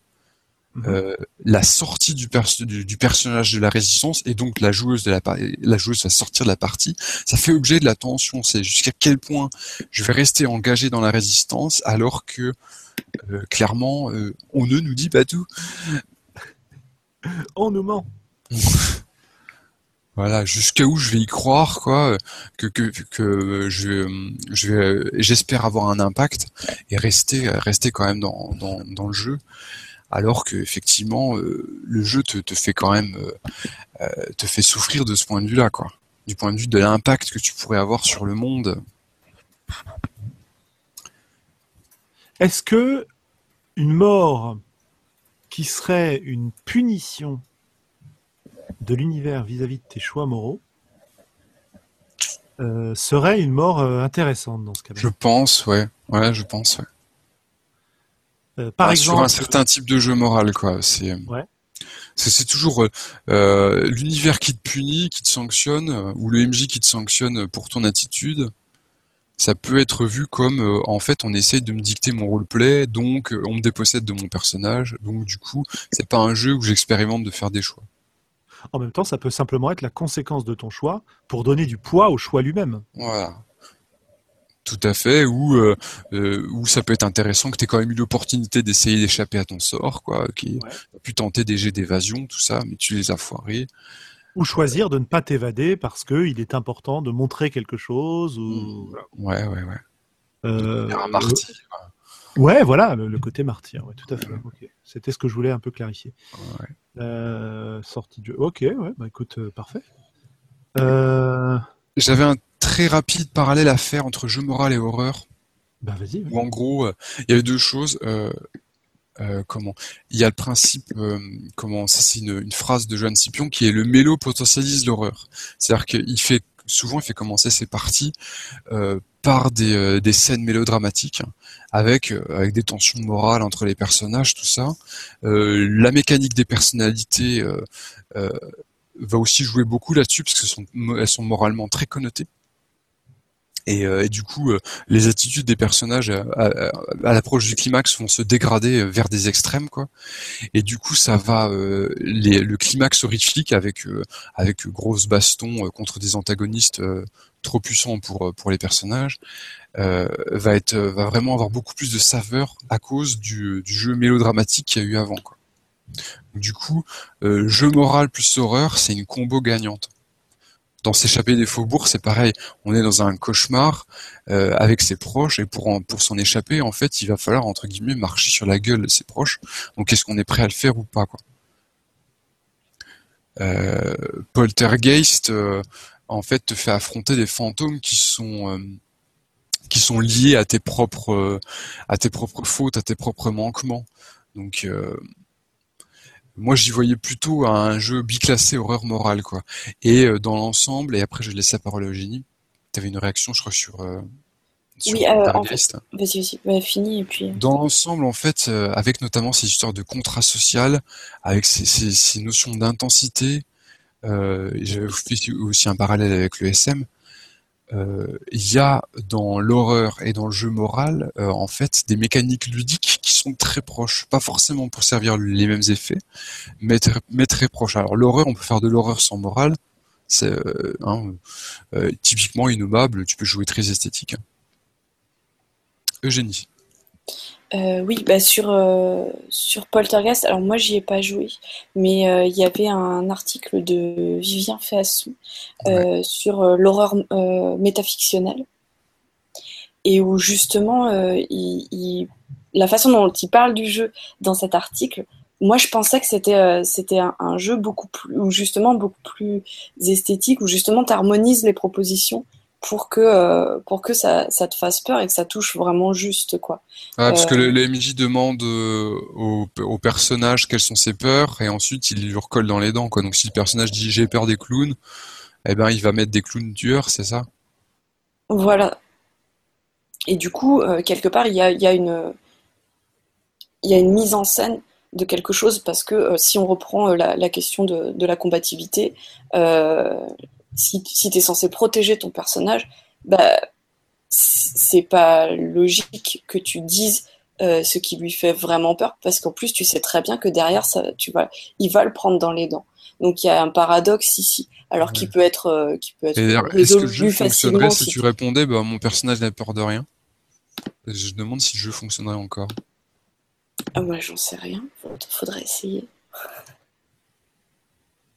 Mais, euh, mais, mais du coup, voilà, il y a un paradoxe là qui est que tu, joues à coller ton personnage dans la merde, ou en tout cas, tu donnes des leviers pour. Euh, mais le, jeu moral ne fonctionne. Enfin, de toute façon, on en revient en meurtre de robot. Hein. Le jeu moral euh, fonctionne jamais, ne, ne, est caduque du moment où le, personnage n'a aucune faille. Hein. Le, le, joueur est obligé de présenter des failles du personnage, sinon il échappe au jeu moral. Je pense. Oui, et puis on pourrait dire aussi que ça n'a aucun intérêt de défendre ton personnage en combativité si t'as pas des, failles euh, contre lesquelles lutter. Aussi, ouais, on en revient à cette idée-là, ouais. Mais je, alors, je suis pas en train de dire que c'est pas un jeu euh, moral. Je suis en train de dire qu'on peut en avoir une lecture esthétique. Ouais, complètement. Ah d'accord. Complètement. Et du coup, il, en fait, cette lecture-là, elle me pose la question est-ce qu'une des lignes de démarcation entre le jeu esthétique et le jeu moral, ce serait euh, d'un côté en, jeu euh, moral, tu privilégies l'intérêt de, ton personnage et son image, comme tu disais tout à l'heure, Thomas. Mm-hmm. Et est-ce que en jeu esthétique, tu privilégies la vérité de ton personnage, même si elle est laide et repoussante. Et... Mm-hmm. c'est pas mal ça. Mm-hmm. Je pense que les tenants du, euh, jeu moral euh, seraient pas forcément d'accord avec toi. D'accord. Parce que la vérité du personnage, c'est quelque chose de comment tu la définis en fait? C'est ça la difficulté. oui, c'est euh, vrai. Quelqu'un qui va défendre son personnage en combativité, je pense qu'il est intimement persuadé de défendre la vérité de son personnage, parce que sinon c'est difficile de défendre un Oui, c'est vrai. C'est vrai. C'est Mais je vois ce que tu une question de, point de vue en fait. C'est oui, c'est difficile. Hein, c'est des mots qui ont plusieurs sens. Euh, et je me rends compte qu'il y a beaucoup de choses, beaucoup de mots courants qu'on utilise et selon ce qu'on, enfin, ça, ça veut dire beaucoup de choses en jeu de rôle en fait. Moi, j'y vois... Quelle est la vérité d'un homme? Euh, Ça, c'est sujet de roman euh, colossal. Moi, j'y vois la vérité sale et nue, euh, la vérité que t'as pas envie de regarder en face, et que le personnage lui-même ne voit peut-être pas, quoi, et qui n'est visible que pour un œil extérieur. Donc c'est intéressant ça. ça. Et du coup, c'est vrai qu'on est toujours sur des histoires de focale. Où est-ce qu'on place sa caméra? Que, de, en tant que joueuse, quoi. Hein? Oui, c'est ça. Est-ce que tu l'as, est-ce que tu l'as dans le ventre ou est-ce que, euh, est-ce que j'avais essayé de dire en, jeu esthétique, mais c'était pas très clair dans ma tête. Mmh. Euh, pour moi, la caméra, elle serait juste au-dessus de son épaule, en fait. Et, euh, et c'est pas exactement. Du coup, le ressenti, il est vraiment différent. Parce que le jeu moral, c'est la caméra intérieure, entre guillemets, pour un exemple extrême, c'est ce seul contre tous de Gaspard Noé, quoi. J'ai pas la référence. Euh, Seul contre tous, c'est un boucher euh, psychopathe euh, et incestueux et c'est tout le temps filmé en caméra euh, subjective, quoi. Et tu entends toutes ses pensées. Et c'est sale. euh, on en vient justement aux hybrides. je pensais alors tactico-moral. Bah, il y a magistrat et manigance. Hein où euh, tu dois résoudre une enquête, mais tu as quand même pas mal de, de, de, de, questions sur la légitimité en fait euh, du code pénal, parce qu'on est sur des, on est au Moyen Âge, donc il y a des lois qui peuvent être iniques, euh, sur le fait qu'il y a certains, certaines personnes bien placées qui vont échapper à la justice, sur les méthodes que tu peux employer. Mais c'est aussi un jeu tactique puisque c'est quand même un jeu d'enquête avec des vraies mécaniques d'enquête, avec une vraie réflexion à avoir. Apocalypse World me semble assez tactico-moral aussi, parce que tu as quand même beaucoup d'options techniques. Euh, il y a des moments euh, pur plateau, à mon avis, dans Apocalypse World. Quand tu choisis tes options, euh, ce genre de choses. Ouais, ouais. Je sais pas parce que, ouais, peut-être, peut-être, mais le. Attends, il y a quand même le des choix, le choix est souvent esthétique. non mais oui, mais le choix, le choix est souvent esthétique en fait. Ouais. Il n'y a pas que un choix en termes d'avantage, il y a aussi un choix en termes de vérité, comme disait tout à l'heure. Ah mais bon, euh, oui, oui, euh, pas de souci. Euh, de toute façon, il y, a un petit peu de tout partout, mais peut-être que les que les dominants sont tactiques et morales. Bon, il y, y, a Chin où comment on a on a un système de résolution, une feuille de personnage où clairement on doit de choisir des options et on a des combats qui peuvent être assez techniques. Mais on a une campagne, notamment la campagne de Chin, qui, qui est très très morale, quoi, avec des choix dégueulasses à faire c'est normal, c'est Brandt qui l'a rédigé, donc. Euh, il a rédigé, le, il a, il a jeu il a, il a, Non, il a, il a, bossé sur la campagne. Ouais, ça. Et je pense qu'il n'était pas. Euh, il, il, y avait une équipe, hein, il n'était pas le seul. Ouais, ok, ok. Alors qu'est-ce qu'on a d'autre comme. Euh, comme... Esthético-moral. Ouais.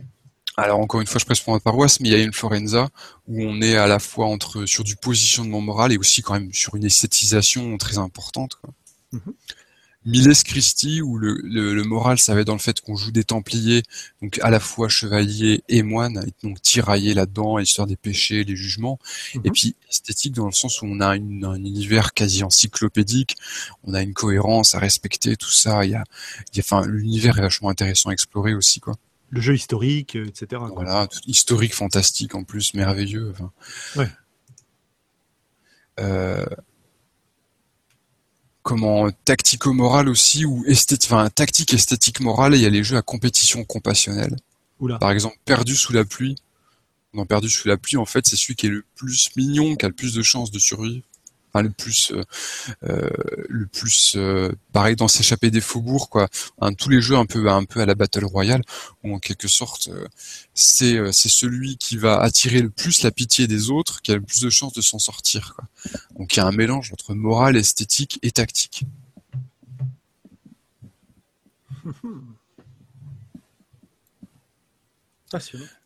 Si vous, avez si vous avez du social moral, je suis preneur. J'avoue que j'ai eu du mal à trouver un exemple.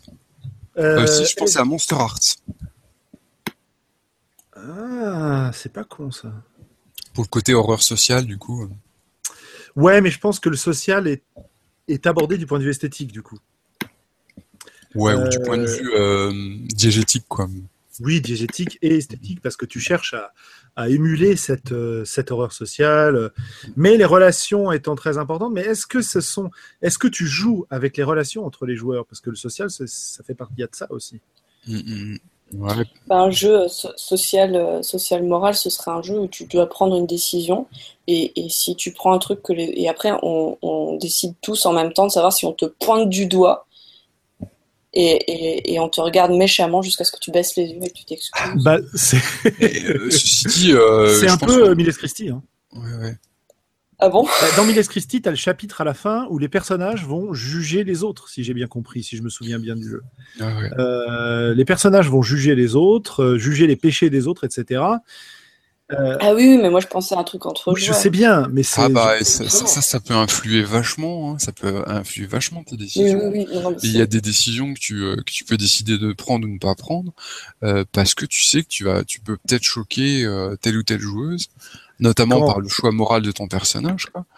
Euh, il y avait la campagne Bloody Tears là, ouais. où comment c'est Johan, je crois qu'il y avait un personnage particulièrement dégueulasse, quoi. Enfin, qui, qui, qui à un moment commet, euh, commet une exaction sur une nana. non, non, c'est, non, c'est, euh, c'était qui? C'était Mass. Ah oui, c'était ouais. Mass. Ouais. Euh, son personnage commet une exaction sur une fille. Et euh, c'est marrant parce qu'après, il, il, est, euh, il était carrément allé sur le forum Casusno pour demander s'il avait, s'il avait bien fait de faire ça, si, si, si les gens étaient choqués par son attitude. quand, un, quand un MJ te dit après une partie, euh, oh quand même, euh, t'as été un salaud dans cette partie. Hein.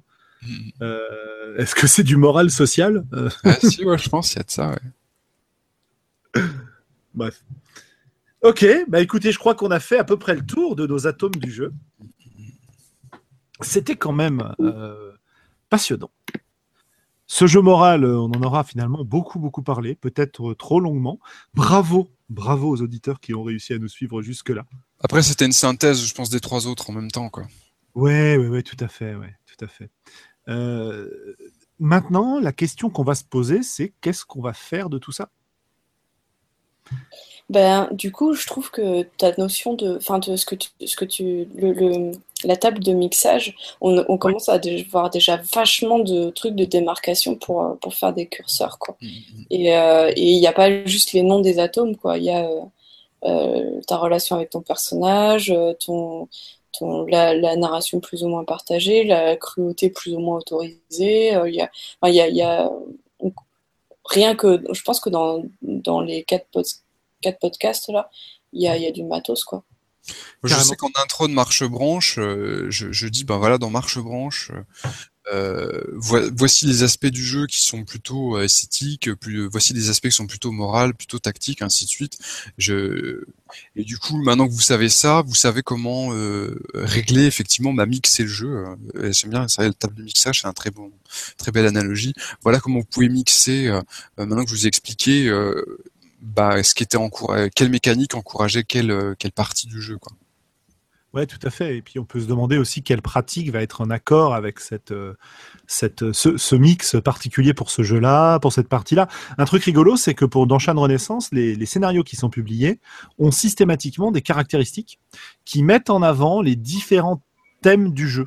D'accord. Et, euh, et, de ce point de vue-là, c'est relativement. Parfois, c'est pas très compréhensible, mais euh, il y a un certain nombre d'exemples où c'est quand même bien, bien, bien, bien parlant, quoi.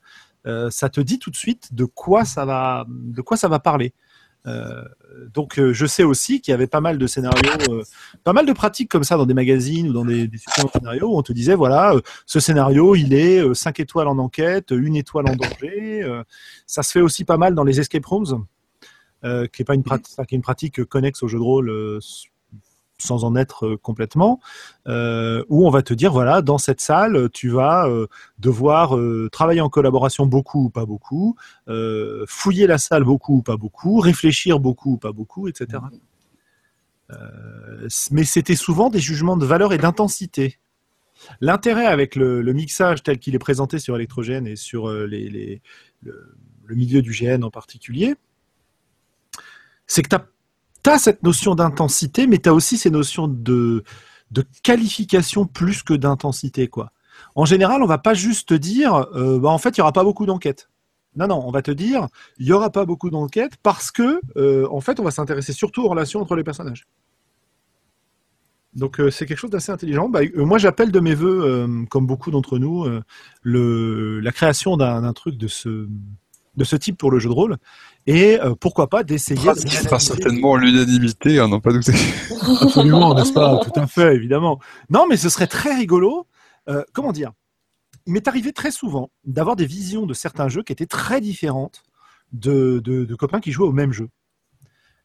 Je serais très curieux de voir comment je mixe tel jeu par rapport à un autre copain qui le mixe autrement. Parce que là, on pourrait pointer les différences d'interprétation qu'on a et, euh, et, on pourrait même les comparer à ce que pense l'auteur si on pense que c'est utile. Parce qu'on peut aussi penser que l'auteur, on s'en tape et ce qui nous intéresse, c'est le jeu qu'il a fait.